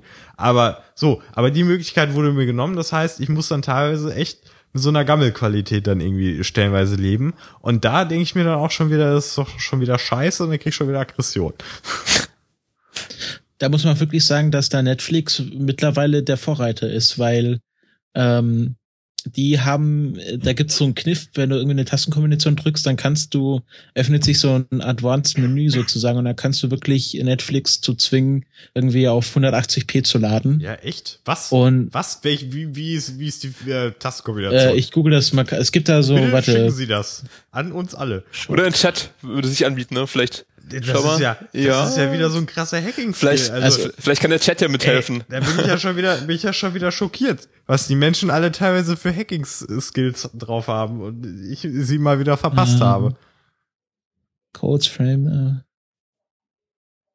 Naja, aber wir können uns ja nur mal kurz unterhalten. Ich meine, ich, ich, ich, persönlich finde halt sozusagen das Preismodell von Amazon ganz sexy, muss ich ehrlich sagen. Also das ist halt echt toll. Also der, der Jahresbeitrag bei Amazon im Vergleich zu Netflix, ne, was man natürlich jetzt mitbekommt mit Amazon Music hat man jetzt ja mit drin, seit kurzem. Dann die äh, sozusagen die Filme ne, sind mit drin. Ah, was hat man denn gerade für Amazon? Was meinst du? Also ich, das sind ja so circa zwischen 50 und 60 Euro pro Jahr, ne? Und du kannst dir runterrechnen auf den Monat ist entsprechend deutlich weniger, also so 5 Euro vielleicht im, pro Monat, wenn du dir so runterrechnest. Und das halt sozusagen äh, mehrere Flats mit inbegriffen im Vergleich zu Netflix, wo du natürlich nur Filme hast. Aber das stimmt schon, Film. 49 die, Euro im Jahr. Genau, die kuratieren halt deutlich besser die Filme oder stellen die sozusagen ein bisschen charmanter da, ne, bei äh, Netflix im Vergleich zu Amazon. Das muss man schon sagen, dass man schon merkt, dass diese Deswegen Spezialisierung. Ich halt auch gleich äh, ja. zweigleisig so, äh, solange ich es mir halt noch leisten kann, weil ich halt also die beiden Standbeine auf jeden Fall haben möchte. Dann gibt's ja noch die, äh, die die Kombination anders haben, die dann auf der einen Seite irgendwie sowas wie Maxdome oder so haben und auf der anderen Seite dann Watch Ever oder irgendwie sowas. Ich meine, das, aber es ist eigentlich schon hart und bitter, dass man im Prinzip zwei Dienste braucht, damit man vernünftig irgendwie so durch die Serien- und Filmewelt kommt. Also wenn man halt legales Streaming betreiben möchte. Das ist immer noch so ein bisschen schade. Ich finde, es geht, wenn es finanziell jetzt nicht zur großen Belastung ist, mhm. aber ist schon speziell, mhm. ne? Ja, also ich habe zurzeit Netflix, Amazon Prime, äh, jetzt neu Sky Online und ich glaube, das war's. Und früher hat Watch Ever, aber das habe ich gekündigt, weil mir das Programm dann doch zu interessant wurde, nachdem Breaking Bad abgelaufen war dort. Ähm, aber man zahlt da schon, also ich zahle, ich zahle nur noch, ich zahle nur 24 Euro im Jahr für Amazon Prime, weil ich noch einen alten Vertrag habe sozusagen. Ähm, aber wenn man halt das kommt, also wenn man auch viel bei Amazon bestellt und sich dieses Prime dann auch für den Versand lohnt, dann ist das schon der beste Deal wirklich. Ja, das stimmt. Ne? Ich meine, nachdem Sky Snap sozusagen abgesägt wurde, was ja auch sehr preisgünstig war, aber natürlich auch ein sehr enges, äh, schmales Portfolio hatte, ist es natürlich schon äh, aktuell so, dass man eigentlich an diesen Amazon-Kampfpreis fast nicht mehr rankommt. Auch klar, natürlich, sie packen immer mehr rein. Wir haben es jetzt letzte Woche mitbekommen, Amazon Music, ne, ist auch in Deutschland verfügbar, ist natürlich jetzt nicht der ganz große Spotify-Konkurrent im Hinblick auf die Musikbibliothek, die ja deutlich weniger Songs beinhaltet, aber trotzdem halt sozusagen einen gewissen Standard erstmal bietet für die Nutzer, die jetzt halt einfach sozusagen mal gerne Musik hören, aber das nicht so intensiv nutzen. Ähm, ist natürlich schon ein solides Paket, würde ich sagen, aber muss natürlich jeder für sich entscheiden, was, was da die äh, Wahl ist. Ja. Also ich bin halt teilweise hin und her gerissen, weil ähm, es gibt halt so Monate, wo ich halt einigermaßen viel bestelle, aber dann wiederum reguliert sich das wieder so ein bisschen runter. Und auch dann, wenn ich Sachen bestelle und es halt über Prime eigentlich laufen sollte und so, ist es dann manchmal dann doch nicht so schnell da, wie es vielleicht sein sollte. Und das sind dann manchmal so Punkte, wo ich dann so denke, ja, verlängerst du jetzt das Jahr oder nicht so? Dann siehst du aber, okay, jetzt haben sie die Serie gerade, die hast du noch nicht gesehen und da willst du natürlich jetzt mal schön legal, vernünftig äh, da mal irgendwie was machen und dann denkst du, komm, ja gut, dann mache ich halt nochmal und so. Ähm, muss ich halt aber echt immer so abwägen, was gerade da ist, wie, es Sinn für mich macht. Aber klar, wenn man es sich auch leisten kann, kann man es ja machen so. Ich meine, ist ja jetzt nicht, bricht man sich ja jetzt nicht ein Bein. Für. Klar. Der Witz bei mir ist, dass äh, es halt einmal im Jahr abgebucht wird und das ist genau an meinem Geburtstag. Und da habe ich halt immer Geld und dann denke ich mir, ach Gott, die 24 Euro sind mir jetzt auch egal und dann läuft halt immer ein Jahr wieder weiter. Ähm, und ich habe auch so, das befriedigt dann auch mein schlechtes Gewissen. Also ich, ich habe jetzt irgendwie so drei Streaming-Dienste und dann kann ich sagen, okay, ja, ich zahle ja, ich zahle ja überdurchschnittlich viel Geld. Also ich bin ja für die Statistik sozusagen jemand, der sehr viel Geld für Serien und Filme ausgibt. Und dann ist das auch nicht mehr so schlimm, wenn ich dann Serien, die ich halt irgendwie aus, aus rechtlichen Gründen hier nicht sehen kann, irgendwo anders beziehe. Also das ist ja auch so, so sagen wir so ein Absolutionsbrief, den ich mir da genau. kaufe. Genau. Ja, das kenne ich auch irgendwo. Ähm äh, ein Freund von mir hat so den schönen Begriff auch äh, äh, formuliert, ähm, dass man auch, wenn man halt solche Sachen sich dann runterlädt und so und die sehr, sehr gut findet, man die auch nachträglich legalisieren kann. Also wenn man halt etwas ziemlich, ziemlich geil findet, äh, dass man es sich dann halt auch zulegt, irgendwie auf, weiß ich nicht, Blu-ray und so, ja, wenn man das haben möchte, wenn man halt sowas haben möchte. Ähm, oder dass man einfach, wenn einem das gut gefällt, das auf jeden Fall irgendwie verbreitet, dass auf jeden Fall die Leute davon mhm. hören und halt die Wahrscheinlichkeit steigt, dass man sich streamt oder es kauft. Und, ähm, genau, oder einen Podcast zu beredet oder so. Weil ne? es gibt ja. ja diese, ich sag mal, äh, Nutzungsstatistiken oder Theorien und äh, das halt wirklich dieses Illegale dann natürlich auch ein bisschen Mundpropaganda ist und so weiter. Es soll natürlich nicht heißen, dass man es jetzt machen soll, so, aber es ist jetzt halt auch nicht so schlimm. Aber ich versuche es tunlichst zu vermeiden, weil ich halt weiß, äh, dass da Menschen dahinter stecken, also meistens, hoffe ich zumindest. Und ja, versuche ich dann so zu fahren. Ich meine, wenn es die Möglichkeiten gibt, sollen sie nutzen. Ja, also ich werde, ich wäre auch der, ich bin schon auch der Erste, der sich dann HBO Now holt und von AMC den Streamingdienst und wenn ja, das das da alles mal in Deutschland gibt. TV. Das hoffe ich oder so. Mhm. Das wäre super. Ja, ich meine, eigentlich ist der Wettbewerb ja gar nicht so schlecht jetzt bei den Streamingdiensten. Also es könnte ja schlechter sein, dass wirklich nur so ein Wettbewerb irgendwie auf dem Markt ist und man sich sozusagen auf den einen festlegen muss oder so und die Preise da irgendwie auch nicht sozusagen untereinander äh, ja irgendwie abgesprochen werden. Also Wobei, das weiß man natürlich nicht, ob da wirklich irgendwie so Marktabsprachen stattfinden. Ich meine, die sind ja schon relativ ähnlich, mal abgesehen von Amazon ist jetzt so ein bisschen nieder, niederpreisiger ist, aber sonst ordnet sich das ja alles so zwischen acht und zehn Euro irgendwo ein pro Monat und. Obwohl jetzt Netflix innerhalb von wenigen Monaten zweimal die Preise erhöht hat, das jedenfalls stimmt, in den ja, USA. Ja, und hier in Deutschland ja auch, ne? Also ich glaube für diese Pro-Mitgliedschaft, ne, wo halt eben HD mit drin ist, da ist es ja auch hochgegangen. Das war ja irgendwie auch äh, mal warte, bei 8. ich schaue mal gerade nach. Ich habe von 8 auf 10, glaube ich. ich ne? ich habe ja, ich habe ja so eine Netflix-WG. Mhm. Ähm, also ich habe jetzt irgendwie vier Leute, wie viel habe ich jetzt? Eins, zwei, drei, vier, also fünf Leute auf Netflix und wir teilen uns dann den Preis. Ähm, und ich schau mal gerade, wie viel ich jetzt gerade zahle. Solidargemeinschaft ist doch schön, oder? Ja, aber cool. das wird ja. ja. auch so ein bisschen. Nee, das hat sich nicht denen. erhöht. Also man zahlt äh, 8 Euro für den, äh, für, für quasi für, für das Sparangebot. Da darf genau, man halt ohne HD. Mhm. Eins gleich, genau, ohne HD, also das, das, das Sky Online-Angebot ja. sozusagen. Dann äh, für 9 Euro bekommt man ja diese zwei Screens und dann HD. Genau. Und ich habe jetzt äh, vier Screens und dann bekommt man ja auch dann noch dieses 4K-Angebot, wenn man es darstellen kann. Ähm, und das kostet äh, 12 Euro und das kostet, glaube ich, auch schon seit es hier in Deutschland eingeführt wurde. Genau, genau. Also eigentlich wurde nur das zweite Bundle erhöht mit diesem äh, Full HD, also was sozusagen, glaube ich, früher günstiger war. Aber Nee, ja. nee, das, das, also in Deutschland jedenfalls nicht. Also es hat schon immer, seit es in Deutschland äh, angeboten wird, 12 Euro. Ich glaube, du, ich, ich äh, weiß, Neukunden weiß, warum, sind da, genau, glaube ich, schon betroffen, ja. Genau, Neukunden sind betroffen. Ah, aber stimmt. bei mir haben sie halt so schön geschrieben, Herr Steidel, wir werden die Preise erhöhen. Aber da sie ein so toller lieber Kunde sind und wir sie ganz toll lieb haben, werden sie einfach ein Jahr weiterhin den alten Preis bezahlen. Und nicht so, ey, das ist voll okay. Vor allen Dingen jetzt, wo ich den ersten von Netflix produzierten Film gesehen habe, dachte ich mir so, jupp, ich bezahle für euch. Auf jeden Fall. Genau, genau. Ja, ja das ist zweigleisige Politik so ein bisschen, aber ist ja logisch. Also erstmal sozusagen die äh, Bestandskunden bisschen, ja, alles gut soweit und äh, nächstes Jahr wird es ja ein bisschen teurer, aber passt. Das ist voll nett, ist voll okay. Ja, also, also was ich, ich mein, was ich ja bei Amazon sehr interessant finde, ist ähm, diese Eigenproduktion. Also, dass sie da wirklich äh, sehr viel Geld in diese Eigenproduktion investieren, die alle gut sind.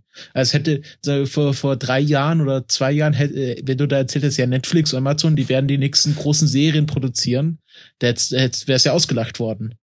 Ja, das Gerade stimmt. Amazon das fand stimmt. ich sehr unwirklich. Als es dann angefangen hat, es ging auch relativ schnell mit Amazon Studios sich so, what? Say what? Da war ich ein bisschen verwirrt, echt. Ja, ich meine, klar, Amazon ist, ist der Hammer, was die auch raushauen und die haben sich ja auch irgendwie ein Gaming-Studio geholt, ne, so. Äh, von daher ist natürlich auch sehr spannend, was sie dann nur irgendwie auf Android und mobilen Plattformen so an Games raushauen werden. Also, die sind echt auf allen Kanälen so ein bisschen aktiv. Und, ja, äh, Amazon ist halt, äh, ist halt so ein, so ein Tausendsasser. Also die, also schon davor, die haben ja irgendwie als, als Bücherversender angefangen. Ja und bieten ja jetzt auch irgendwie äh, Speicherplätze an. Also wirklich große Firmen lagern ja ihren Speicherplatz bei Amazon. Und ähm, ja, dieses Warenhaus ist ja schon tausend Sachen in sich. Und der Jeff Bezos, also dem der ganze Laden gehört, der hat ja auch viele, sagen wir mal, Hobbys. Also der baut ja gerade auch seine eigenen Raketen und äh, äh, hat sich jetzt eine Zeitung gekauft. Das ist ja, also das ist wirklich so ein, so ein Multimillionär oder auch so ein Unternehmen, was jetzt wirklich alles machen möchte. Habt ihr das eigentlich mitbekommen, dass Amazon jetzt wirklich einen Buchladen eröffnet hat, Amazon Books, also quasi als Store, wo man reingehen kann. Ja, das ist cool. Also das ist äh, irgendwie halt äh, ziemlich cool in den USA, glaube ich, ne, an dem Standort, wo sozusagen irgendwie auch gegründet worden ist, das Ganze eröffnet worden. Und äh, da kann man sich dann auch irgendwie die neuesten Tablets und so anschauen. Jetzt immer wieder ein neues Fire Tablet raushauen. Und da können die, ich glaube, die zwischen, ich glaube, ab vier Sterne geht's ja los, ne? Die haben da so ein bisschen geschaut, äh, dass sie zumindest die Bücher mal im Portfolio haben, die irgendwie vier Sterne und mehr haben, dass sie da zumindest ganz gut äh, die, die Kunden bedienen können. Ähm, und ist natürlich super sinnvoll, weil ich glaube natürlich schon, dass es den Massengeschmack irgendwo trifft. Erstmal und äh, aber ich glaube, der Umfang ist auch nicht schlecht und ähm, irgendwie war es, glaube ich, auch so, dass, dass ja in den USA zumindest ein anderer großer Mitbewerber von Amazon da ziemlich äh, in die Verlustzone, naja, nicht Verlustzone, aber will ich jetzt nicht sagen, aber zumindest äh, deutlich zurückstecken musste in den letzten Jahren durch den äh, Versandhandel und jetzt natürlich mal schauen, wie sich das Ganze irgendwie im Straßenkampf dann sozusagen auswirkt oder ausgeht. Ähm, ja, das, ich meine Verschwörungstheorie ist ja dazu, dass ähm, äh, ist ja dazu, dass äh, Amazon auf lange Sicht nur günstigen Bücherladen Platz haben wollte, also dass sie die ganzen anderen Bücherladen Ruin getrieben haben, weil sie den Platz günstig haben wollte und dass die groß, der große Masterplan von Amazon war. Ja, ich meine, du musst natürlich auch sehen, irgendwie Zalando hat hier irgendwie auch in Deutschland, hier in Berlin äh, einen Flagship-Store und es geht ja eigentlich schon ein bisschen so in die Richtung. Ich meine, Microsoft hat es ja auch irgendwie in New York und Sydney ja erst kürzlich zwei Flagship-Stores eröffnet und so weiter. Und von Apple kennen wir es ja schon seit Jahren. Von daher ist ja nicht, äh, ist ja nicht neu, dass sozusagen erstmal aus dem Internet bekannte Unternehmen dann mehr oder minder doch irgendwie doch mal in die lokalen Ladengeschäfte einziehen und äh, da eben so ein bisschen auch im, in der Echtwelt so ein bisschen äh, Außenfläche halt sich buchen. Ja, aber das ist ja dann meistens, also das ist ja dann eher so Promotion-artig. Also da geht es ja. ja. nicht darum, wirklich Umsatz zu machen, sondern Werbung für das Unternehmen zu machen. Genau. Also jetzt ja, gerade bei Amazon ja. oder bei, bei es, weiß ich, ich glaube, Apple macht schon viel Umsatz durch die Läden, mhm. aber ich nehme an, dass Amazon jetzt nicht irgendwie hofft, da wirklich viel Geld zu verdienen, sondern einfach so als, als Aktion auf, ihr, ihr könnt jetzt auch bei Amazon wirklich physisch einkaufen gehen. Ja, halt so ein bisschen, wie, wie das schon recht, Portfolio-Präsentation so ein bisschen, ne? Also wir wollen einfach mal zeigen, was wir alles so haben. Äh, sieht man ja auch durchaus ja. bei Microsoft, die haben ja, glaube ich, die HoloLens in New York irgendwo ausgestellt, in dem äh, New Yorker Flagship Store. Also die kann man sich da mal anschauen. Äh, natürlich nicht aufsetzen, ist, glaube ich, hinter einer Glasvitrine, aber ist halt dann schon so, man kann einfach als Kunde so ein bisschen in die Zukunft mit dem Unternehmen reinblicken und äh, vielleicht einfach auch diese emotionale Aufladung so ein bisschen erhöhen, weil ich meine, klar, es ist irgendwie toll, wenn man da irgendwie clicky bunti in der Webseite sich befindet, aber natürlich nochmal was anderes, wenn man sozusagen vielleicht auch ein bisschen fachsimpeln kann mit dem Verkäufer oder so. Ist dann wahrscheinlich so ein bisschen schöner und emotionaler ja. Ja. ja. Und der Vorteil von, von so Stores, gerade wenn man Hardware hat, so, ja, so Computer-Hardware und Tablet-Hardware ist halt wirklich, wie es Apple zum Beispiel betreibt, dass, dass die halt direkt ihre Genius Bar haben und mhm. wenn was kaputt ist, kannst du das Zeug dahin geben. Also, ich hatte jetzt erst letztens so einen Fall, dass bei einem iPad Mini, also das war noch iPad Mini erste Generation, war so am rechten Rand wirklich so ein Displayfehler, so dass so graue und schwarze Streifen runtergelaufen sind und die haben das einfach problemlos ausgetauscht, weil es halt noch in der Store Gewährleistung drin war, die so zwei Jahre beträgt und das, mm. das ist dann echt cool. Ja, das hm. stimmt natürlich. Da ist natürlich, äh, ich klar, du bist natürlich bei Apple irgendwo ein bisschen gebunden. Äh, weiß nicht, hast du da schon mal diesen Prozess durchlaufen, dass die ja auch sagen, ja, ist das nicht irgendwie äh, geflasht oder geroutet oder so? Schauen die da wirklich so genau drauf oder ist das ein, eher so ein bisschen äh, flexibler gehalten? Ich sage mal so wie dieser klassische Amazon-Kundensupport, ungesehen, aber Geld zurück oder äh, weißt du da mehr? Also ich habe das halt in dem Apple Store gemacht, wo ich das auch mhm. gekauft mhm. habe und da haben die wirklich bloß irgendwie von hinten eine Nummer abgetippt und ja. haben dann gesehen, ah ja, das haben sie ja vor, vor weniger als zwei Jahren hier gekauft. Mhm. Dann gucke ich noch kurz hier in das eine, in das eine Support-File rein, ob das wirklich noch in die Gewährleistung fällt. Ja, fällt noch in die Gewährleistung, super, dann tauschen wir das aus und gut. Okay, okay. Ja. Na, ich mhm. dachte so ein bisschen vielleicht, dass das irgendwie ja, geroutete Geräte und so. Ich meine, da gab es ja auch in den USA sehr große Rechtsstreits und so. Ich glaube ja auch so Sammelklagen und so weiter, dass sie gesagt haben, ja, eigentlich, äh, und letztendlich hieß ja, glaube ich, der Gerichtsschuss da irgendwie so, ja, okay, eigentlich, man darf seine Filme schon flashen auf dem äh, auf den iOS-Gerät nicht kommt immer zu Android. Sorry, Leute. Äh, genau, aber ja. Ich habe aber auch nichts mit der Software gemacht. Also ich habe jetzt keinen Jailbreak oder sowas mm, eingespielt. Ja, ja ich, ich bin auch über diese Jailbreak-Phase wirklich hinaus, weil äh, ich da, ich habe das mal gemacht, weil es mich interessiert hat. Ähm, aber ich habe jetzt auch keinen wirklichen Mehrwert gesehen, da irgendwie mein iPhone zu jailbreaken. Äh, da kann man irgendwie so eine Schrift anders machen, aber ich bin eigentlich mit dem Design von Apple, also ich, ich äh, sagen wir so, 50 Prozent der Kaufentscheidung für Apple liegt bei mir wirklich wegen dem Design. Äh, und da möchte ich das jetzt irgendwie nicht kaputt machen, indem ich mir da irgendwie Comic Sans auf mein iPhone installiere. Ähm, und äh, da kannst du dir halt vielleicht, äh, was halt die viele machen ist, weil du dann irgendwie äh, äh auch iOS-Apps piratisieren kannst und dann äh, kein Geld für iOS-Apps ausgeben musst. Aber das ist ja natürlich gerade bei iOS-Apps ziemlich scheiße, weil die ja eh schon wirklich einen Preiskampf mm. haben und ähm, ich habe da einfach keinen Mehrwert gesehen bei bei Jailbreaks und habe das jetzt auch keinen keinen keinen Wunsch jetzt irgendwie mein iPhone jetzt zu jailbreaken. Ja, ich meine, das ist, ist natürlich irgendwie auch, sieht man gerade auf dem Android-Markt, dass sich das alles Richtung äh, sozusagen erstmal äh, Gratis-Apps entwickelt und die haben halt in der in-App-Käufe, ne, In-App-Purchases. Und das ist natürlich irgendwie auch damit durch, bedingt eben, dass es eben diese große, massive APK-Welle halt da auf Android gibt, dass man halt wirklich eine ähm, App innerhalb von wenigen Sekunden aus dem Internet bekommt, die eigentlich kostenpflichtig ist und dadurch halt die Entwickler sich halt dazu entschieden haben, mehr oder minder äh, stärker eben auf diese In-App-Purchases zu setzen bei ihren Apps und die erstmal kostenfrei rauszuhauen und dann eben darauf zu hoffen, dass die Leute eben entsprechenden äh, irgendwelche Bundles nachordern, mehr oder minder. Aber es ist ein bisschen unschön. Ich bin ja auch in, In-App-Purchases generell, also jetzt nicht kategorisch äh, negativ eingestellt. Also mhm. ähm, ich, ich habe ja auch, ich sehe auch gute Anwendungsfälle. Also zum Beispiel bei Spielen gab es dann so, okay, wir haben jetzt hier gratis das erste Level oder irgendwie erste Kapitel ja. als Demo. Und wenn du es als komplettes Spiel kaufen willst, dann äh, zahlst du hier mal 4,99. Das ist ja okay, dass man das irgendwie testen kann, dass man da irgendwie eine Demo hat. Mhm. Was natürlich schlimm ist und was natürlich der Großteil der Internet Purchase ist, dass du da irgendwelche Schlumpf Schlumpfbären kaufen kannst oder oder Gummimünzen, äh, und das halt ständig machen kannst. Du hast, äh, äh, das wird halt ab dann scheiße, wenn du, ab du dann keine Option hast, okay, hier habt ihr fünf Euro von mir, ja. was irgendwie der statistische, statistische Lifetime mhm. Value von einem Nutzer ist. Ja. Und dann könnt, lässt, lasst ihr mich mit eurer, eurer Werbung in Ruhe. Und wenn das halt fehlt, dann wird's halt scheiße. Aber so generell finde ich In-App-Purchases als Demo-Funktion oder als Werbefreikauf-Funktion nicht schlecht. Das stimmt, das stimmt, auf jeden Fall. Naja, ich sehe das auch so ein bisschen so. Ich meine, wir haben jetzt äh, gerade gesehen bei Candy Crush Saga, die wurden jetzt ja irgendwie auch von Activision Blizzard akquiriert. Ich weiß nicht, habt ihr schon über die BlizzCon heute geredet? Nee, ne?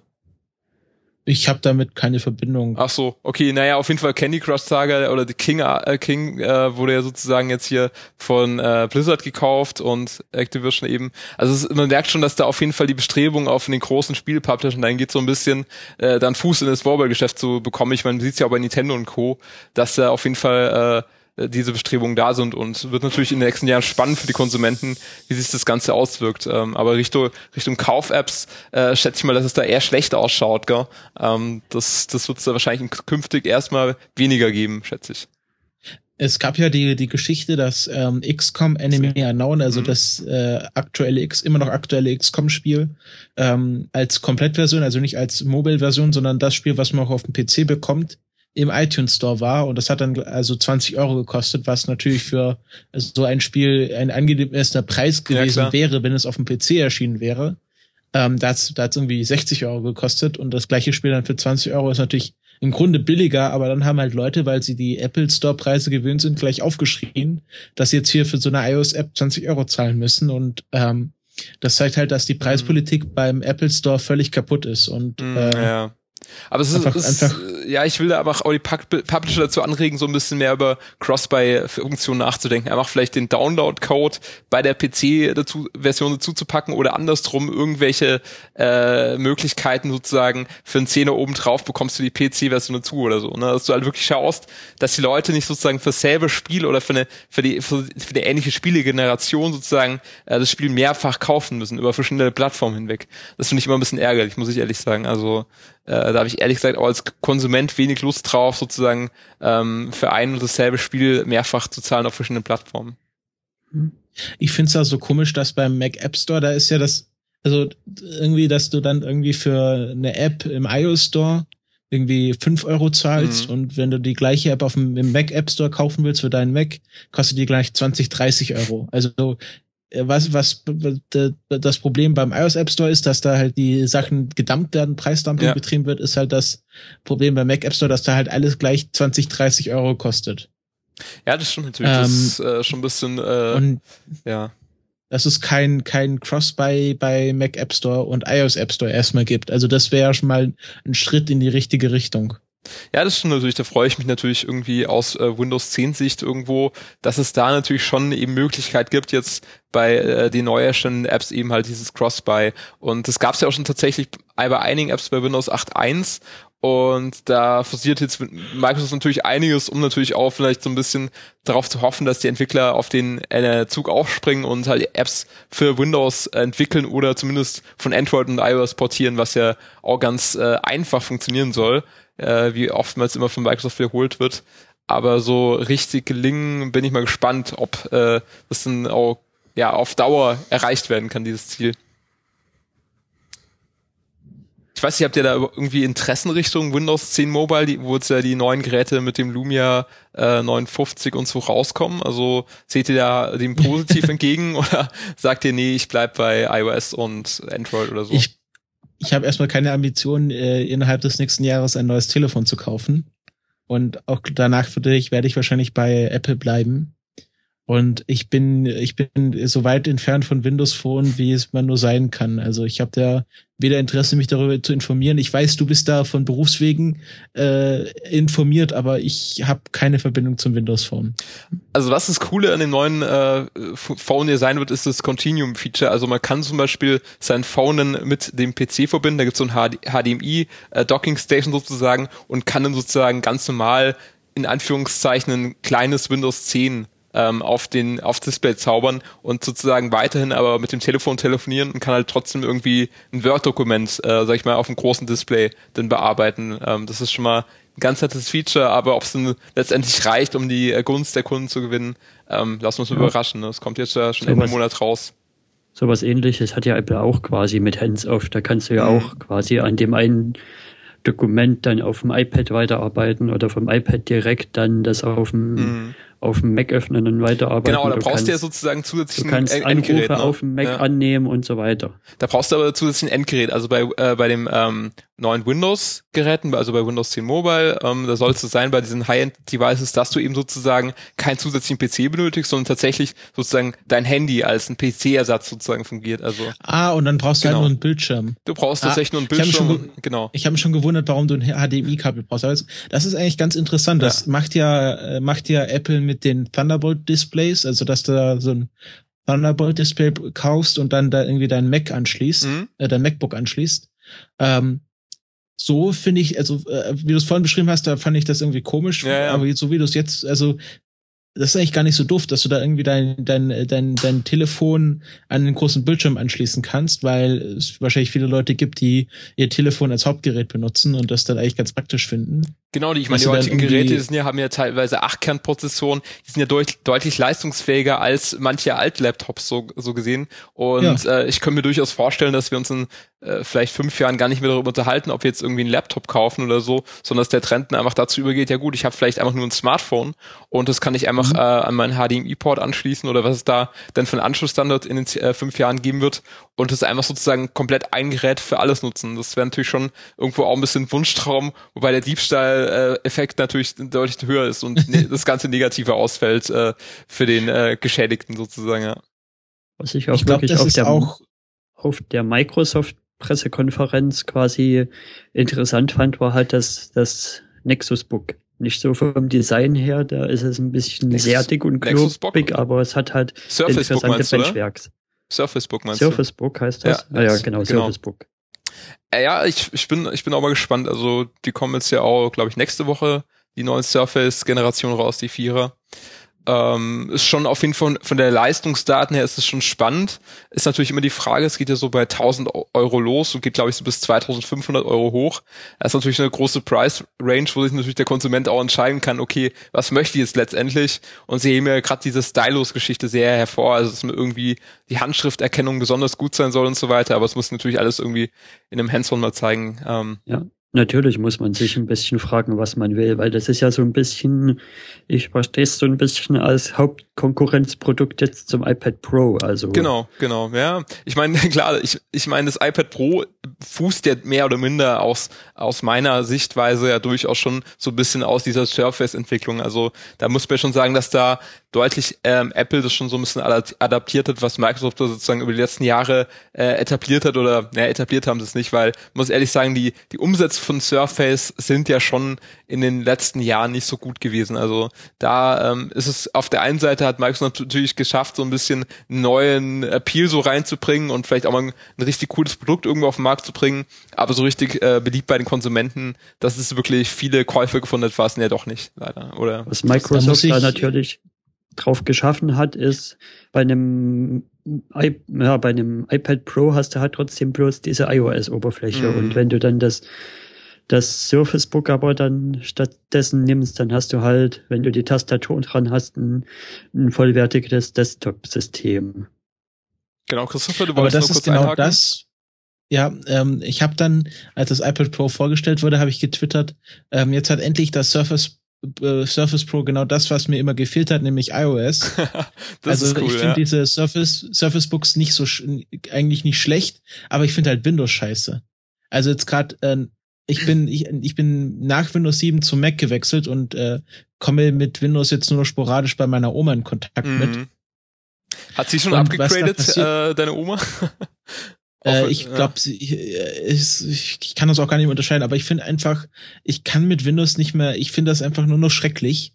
Und äh, ich finde, das, das Surface hätte mich schon angesprochen, mhm. aber äh, es fehlt mir einfach dieses, dieses Apple Finish. Also ich, ich mag Apple zu großen Teilen deshalb, weil es halt ähm, gut durchdesignt ist. Also ich möchte auch etwas äh, visuell ansprechendes haben, nicht nur von der Hardware, sondern auch von der Software. Und da gefällt mir einfach iOS noch äh, mehr als Android ja, oder mhm oder, oder Windows, da werden jetzt natürlich viele Leute sagen, aber bei Android hast du viel oder bei äh, Windows hast du viel mehr Möglichkeiten, viel mehr Optionen, aber ich brauche einfach ein Gesamtpaket, was mich anspricht. Und das äh, passiert mir halt nur bei Apple und bei Windows und, äh, und Android ist das halt eher so ein ein Gefrickel und das möchte ich halt ja, nicht. Ja, vor allem, man muss leider aktuell sagen, finde ich auch gerade so ein bisschen, dass die Android-Geschichte, ja, ist gerade so ein bisschen sch schwer aktuell, finde ich, so ein bisschen gerade auch in diesem Fahrwasser von Stage Fright und so weiter, was da als Sicherheitslücken aufgetreten sind.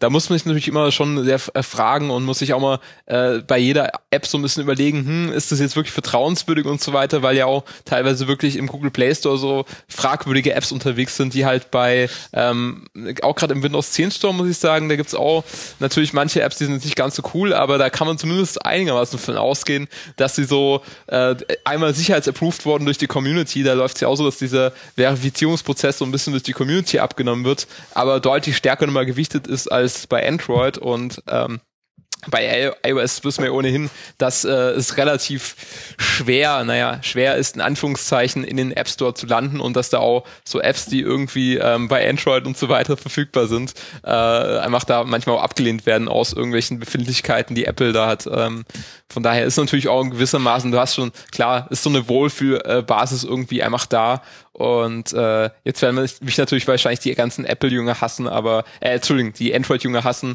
aber äh, naja, egal. Äh, Pro-Statement zwar ne, kurz ne, für Windows. Naja, es ist Apple. halt bei, bei Apple erstmal die Investition, die du leisten musst, dass du da irgendwie einen Developer-Account dir für 100 Dollar im Jahr leisten muss, äh, können musst.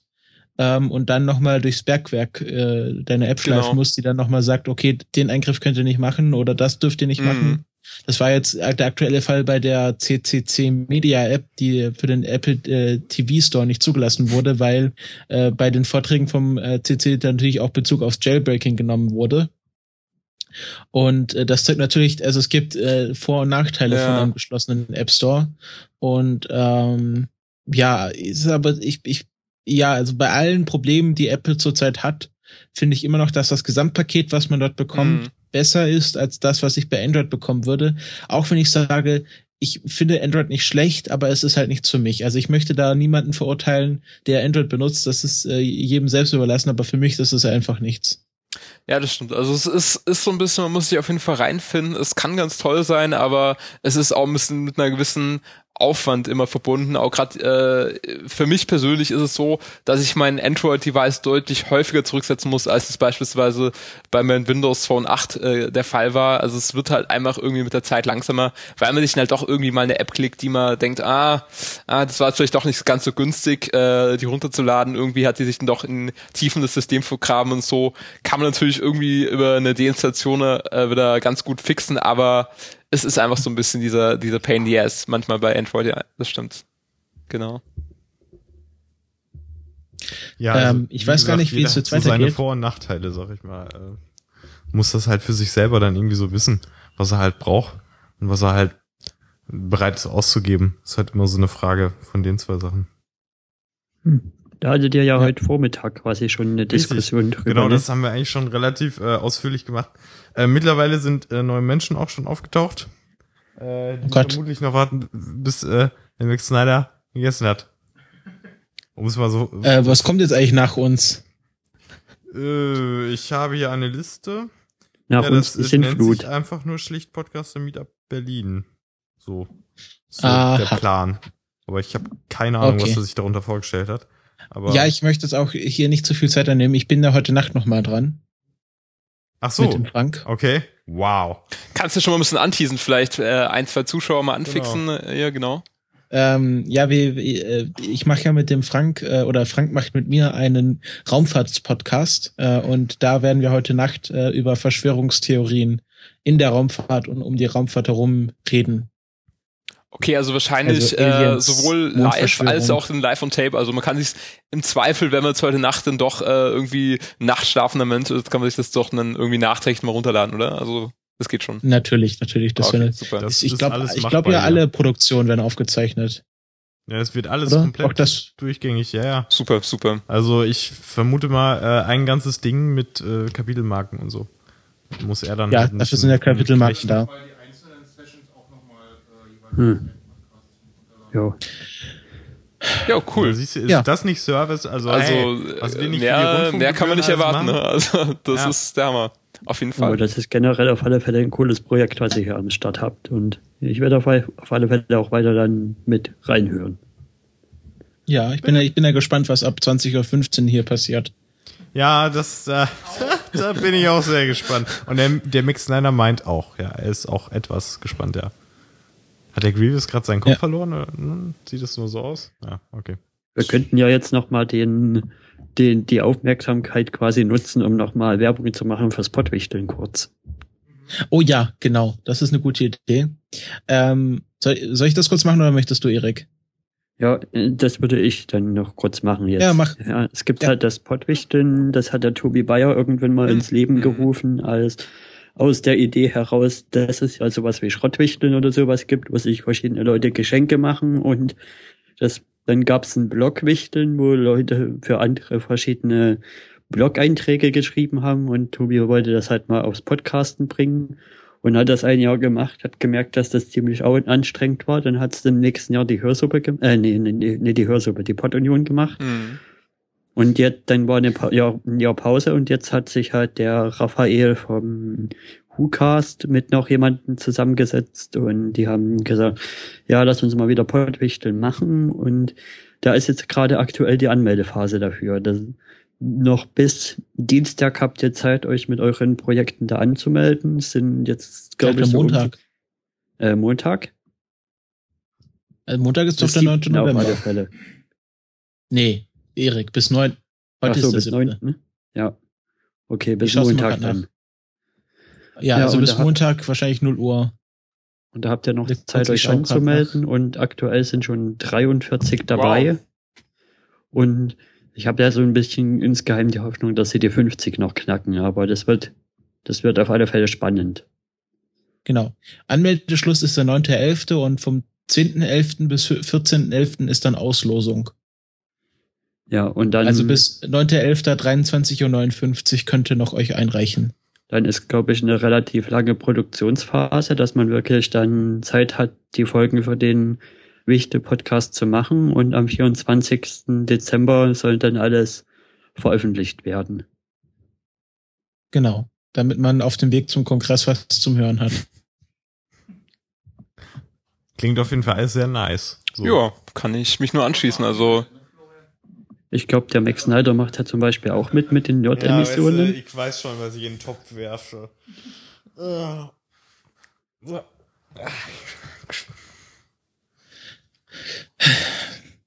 Also, Ja. ja, gutes Ding, ne? also läuft, ne? Ja, ich freue mich auch schon drauf. Ne? ja, ja. Ja, cool. Und habt ihr schon alle Weihnachtsgeschenke beisammen oder seid ihr noch ein bisschen auf der Suche? Und äh, Das lasse ich meinen Bruder machen. ach, das ist ja geil. Das ist Ich ja, beteilige der mich dann nur finanziell. Okay, okay. Ja, cool. Ich musste erstmal ein Geschenk für meinen Vater organisiert kriegen, der einfach nur Geburtstag hat, äh, irgendwie jetzt äh, nächste Woche oder so. Ähm, Weihnachten ähm, werde ich vermutlich einfach wieder drauf setzen.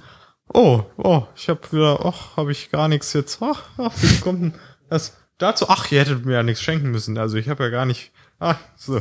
Darauf werde ich mich verlassen. Ja, ist auch eine Taktik. Kann man machen. Eine- Dafür kriegen bekommen wir sie ein Kongressgeschenk. andere Unterstützung. Mental.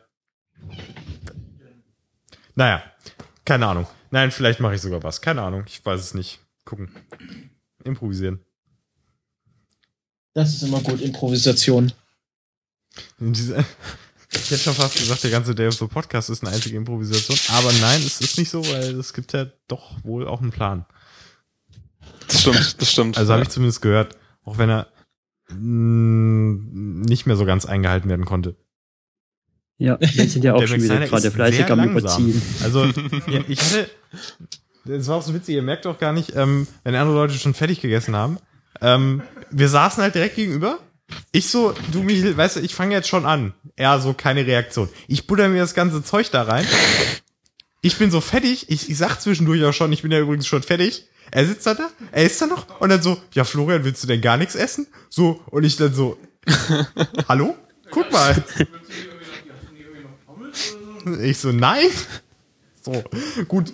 Es war natürlich, ich muss natürlich sagen, dass ich äh, vermutlich die obere Klappe des äh, Behältnisses als Sichtschutz aufgebaut hat, weswegen der Max Snyder, der sowieso schon sehr mit seinem Gesicht im Döner war, da jetzt nicht äh, so richtig zugucken konnte. Und ähm, ja, dann kann ich das noch einigermaßen verzeihen. Aber äh, fest steht, ich habe schneller gegessen. Kann natürlich auch daran gelegen haben, dass ich Hunger hatte, äh, so, aber ähm, ich glaube, der Max Snyder, der muss noch ein bisschen mehr. Ja, äh, ich, ich genieße das auch. Ich genieße halt nur schneller. So. Ach, was also, mir gerade einfällt, wir hatten ja die äh, Parkplatzgeschichte noch gar nicht zu Ende erzählt. Ja. ja, komm, dann erzähl ich die Parkplatzgeschichte zu Ende. Also, es hat alles mit meiner Anreise zu tun. Ähm, Nochmal kurz zur Rekapitulation.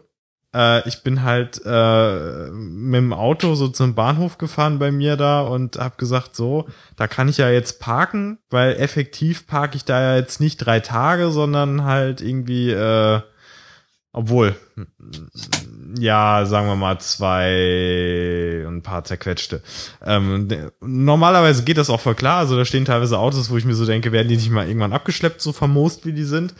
Ähm, und dann dachte ich so, und, ja, ja, und dann, und dann dachte ich so, na, da wird ja wohl morgens um sieben Uhr oder acht Uhr oder was, da wird doch wohl ein Platz da sein, sonst ist da doch auch immer alles frei.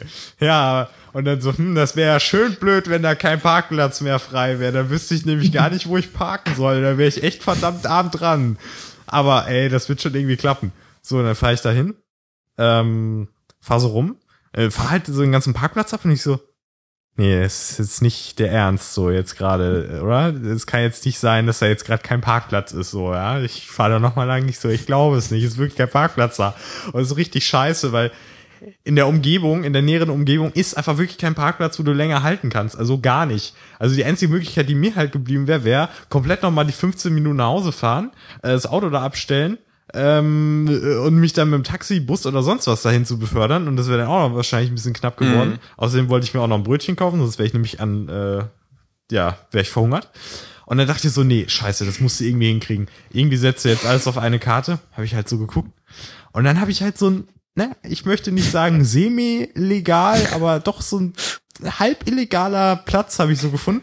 Es war halt so, man muss sich vorstellen, war so ein Areal, das war halt so wie so ein Halbkreis, äh, so ein Parkplatz halt, ne, äh, irgendwie wo vorne und hinten welche parken können und in der Mitte fahren halt die Autos durch. Es ist halt so ein halbrundes Ding. Ähm, und dann war, gibt's halt immer eine Einfahrt und äh, hinten gibt's auch eine Einfahrt, also ist eigentlich vollkommen wurscht, wo du reinfährst. Und da habe ich halt so gesehen, so der, der letzte Parkspot sozusagen an einer dieser Einfahrten, der ist ja auch belegt, aber wenn ich mich ganz nah neben den stelle, dann ist da noch genug Platz, dass da die Leute noch reinkommen, so. Und äh, weil nämlich hinter mir, da hatte da auch einer so ein bisschen unchristlich am Rand so noch gerade geparkt. Und dann dachte ich so, komm, ey, ich habe jetzt eh nichts zu verlieren. Also, mein Gott, ich stelle das Ding jetzt hier hin. Es wird hoffentlich niemand interessieren. Äh, das werde ich dann morgen feststellen, ob es jemand interessiert hat. Ob es jemand gestört hat, dann darf ich wahrscheinlich laufen, Taxi nehmen und Geld bezahlen. Aber ich weiß nicht. Eigentlich, eigentlich müsste es okay sein. Es ist zwar keine Parkmarkierung da, aber ich störe niemanden. Es ist kein Haltverbot, es ist kein Behindertenparkplatz. Nichts dergleichen. Die Menschen können alle durch. Also ähm, hoffe ich einfach so um mein Geldbeutel und mein Auto, dass es überlebt hat. Und oh. keine Macke bekommen hat. Das könnte natürlich auch sein. Das wäre scheiße.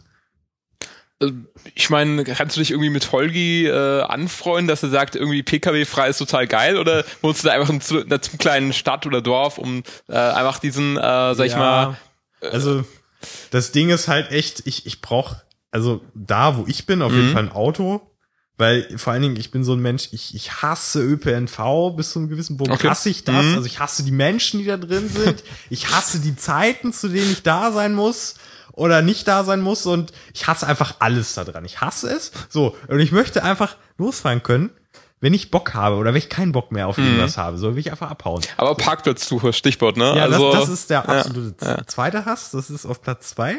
Ähm, ich hasse das, wenn man irgendwo hinfährt und entweder keiner da ist oder die Situation einfach nur mega scheiße ist. Mhm.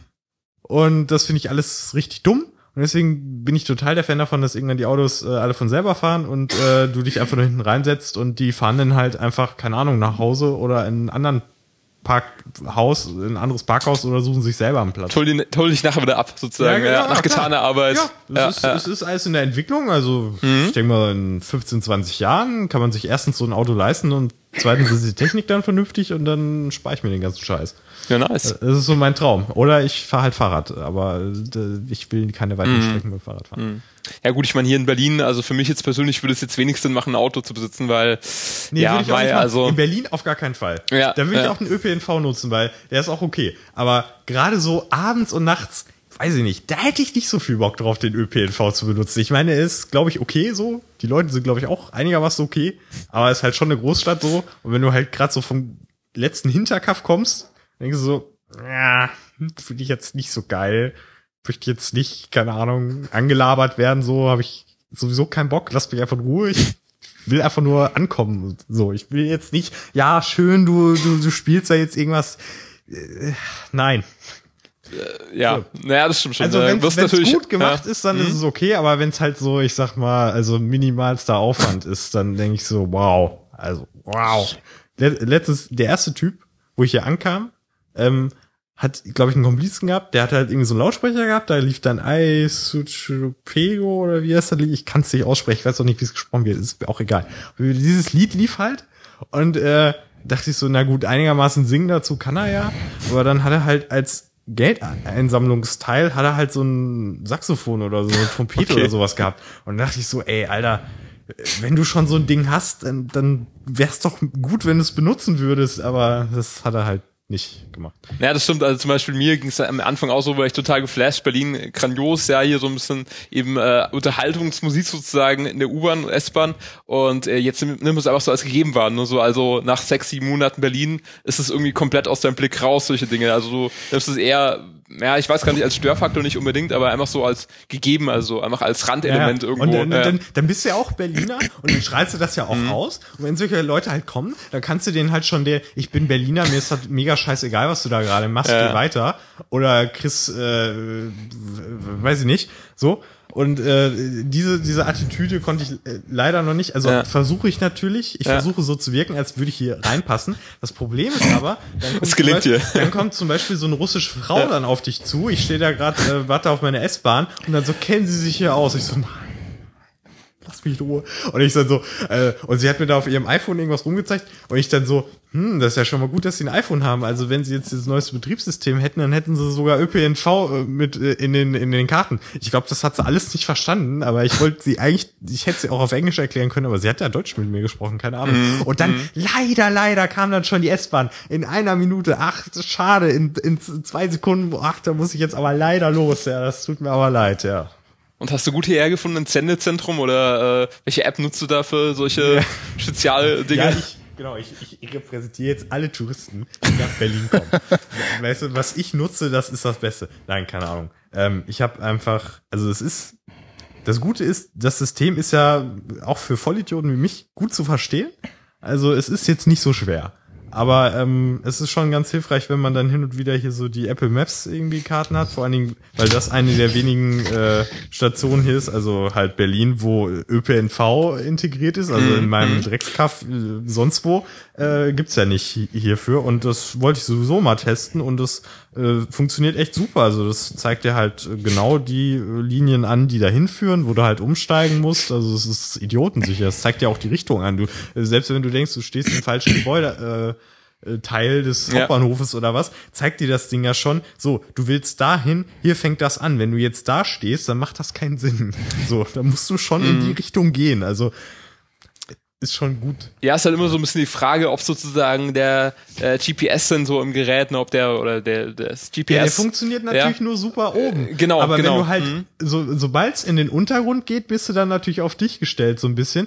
Also da reicht dann mein äh, Vodafone dann auch nicht aus. Äh, er hat, glaube ich, mal äh, öfter länger mal O2 gehabt oder hat es immer noch und meint, das würde da auch funktionieren und hat das hoch Naja, genau, aber es gefunden. ist ja eigentlich eher unabhängig vom ähm, Mobilfunknetz, weil du brauchst ja erstmal einen Standard, muss ja erstmal, und ich denke, der trackt so, schon so, oder lädt sich sozusagen schon ein bisschen das Kartenmaterial vor, ne? Also er wird es schon ein bisschen cachen, denke ich mal. Also er wird es nicht Ja. sozusagen auf einen, auf einmal einfach alle Karten ausblenden, sobald du Das kein wäre Netz mehr hast. das wär Ja. super intelligent, aber stellenweise äh, eigentlich nein. Okay. Also da müsste man sich wahrscheinlich eher auf so eine dieser Offline-Lösungen Ja, okay. äh, ver äh, verlassen.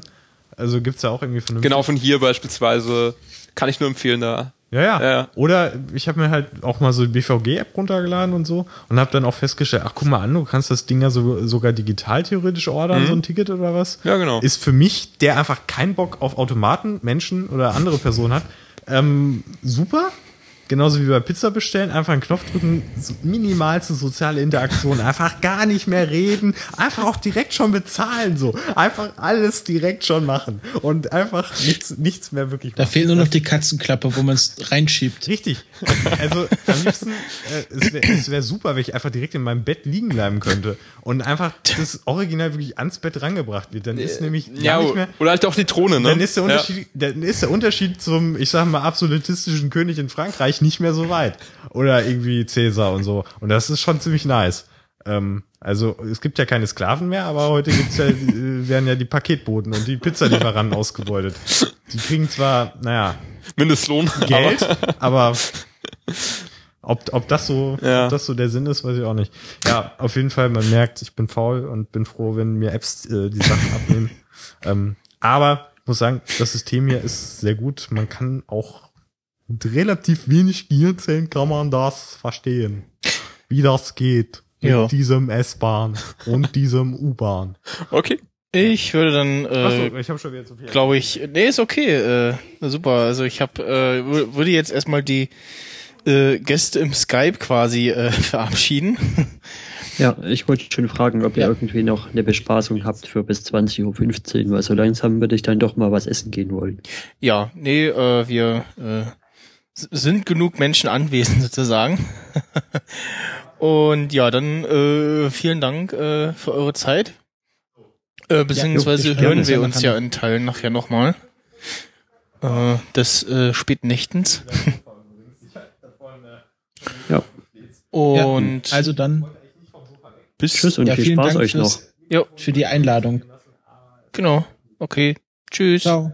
Tschüss.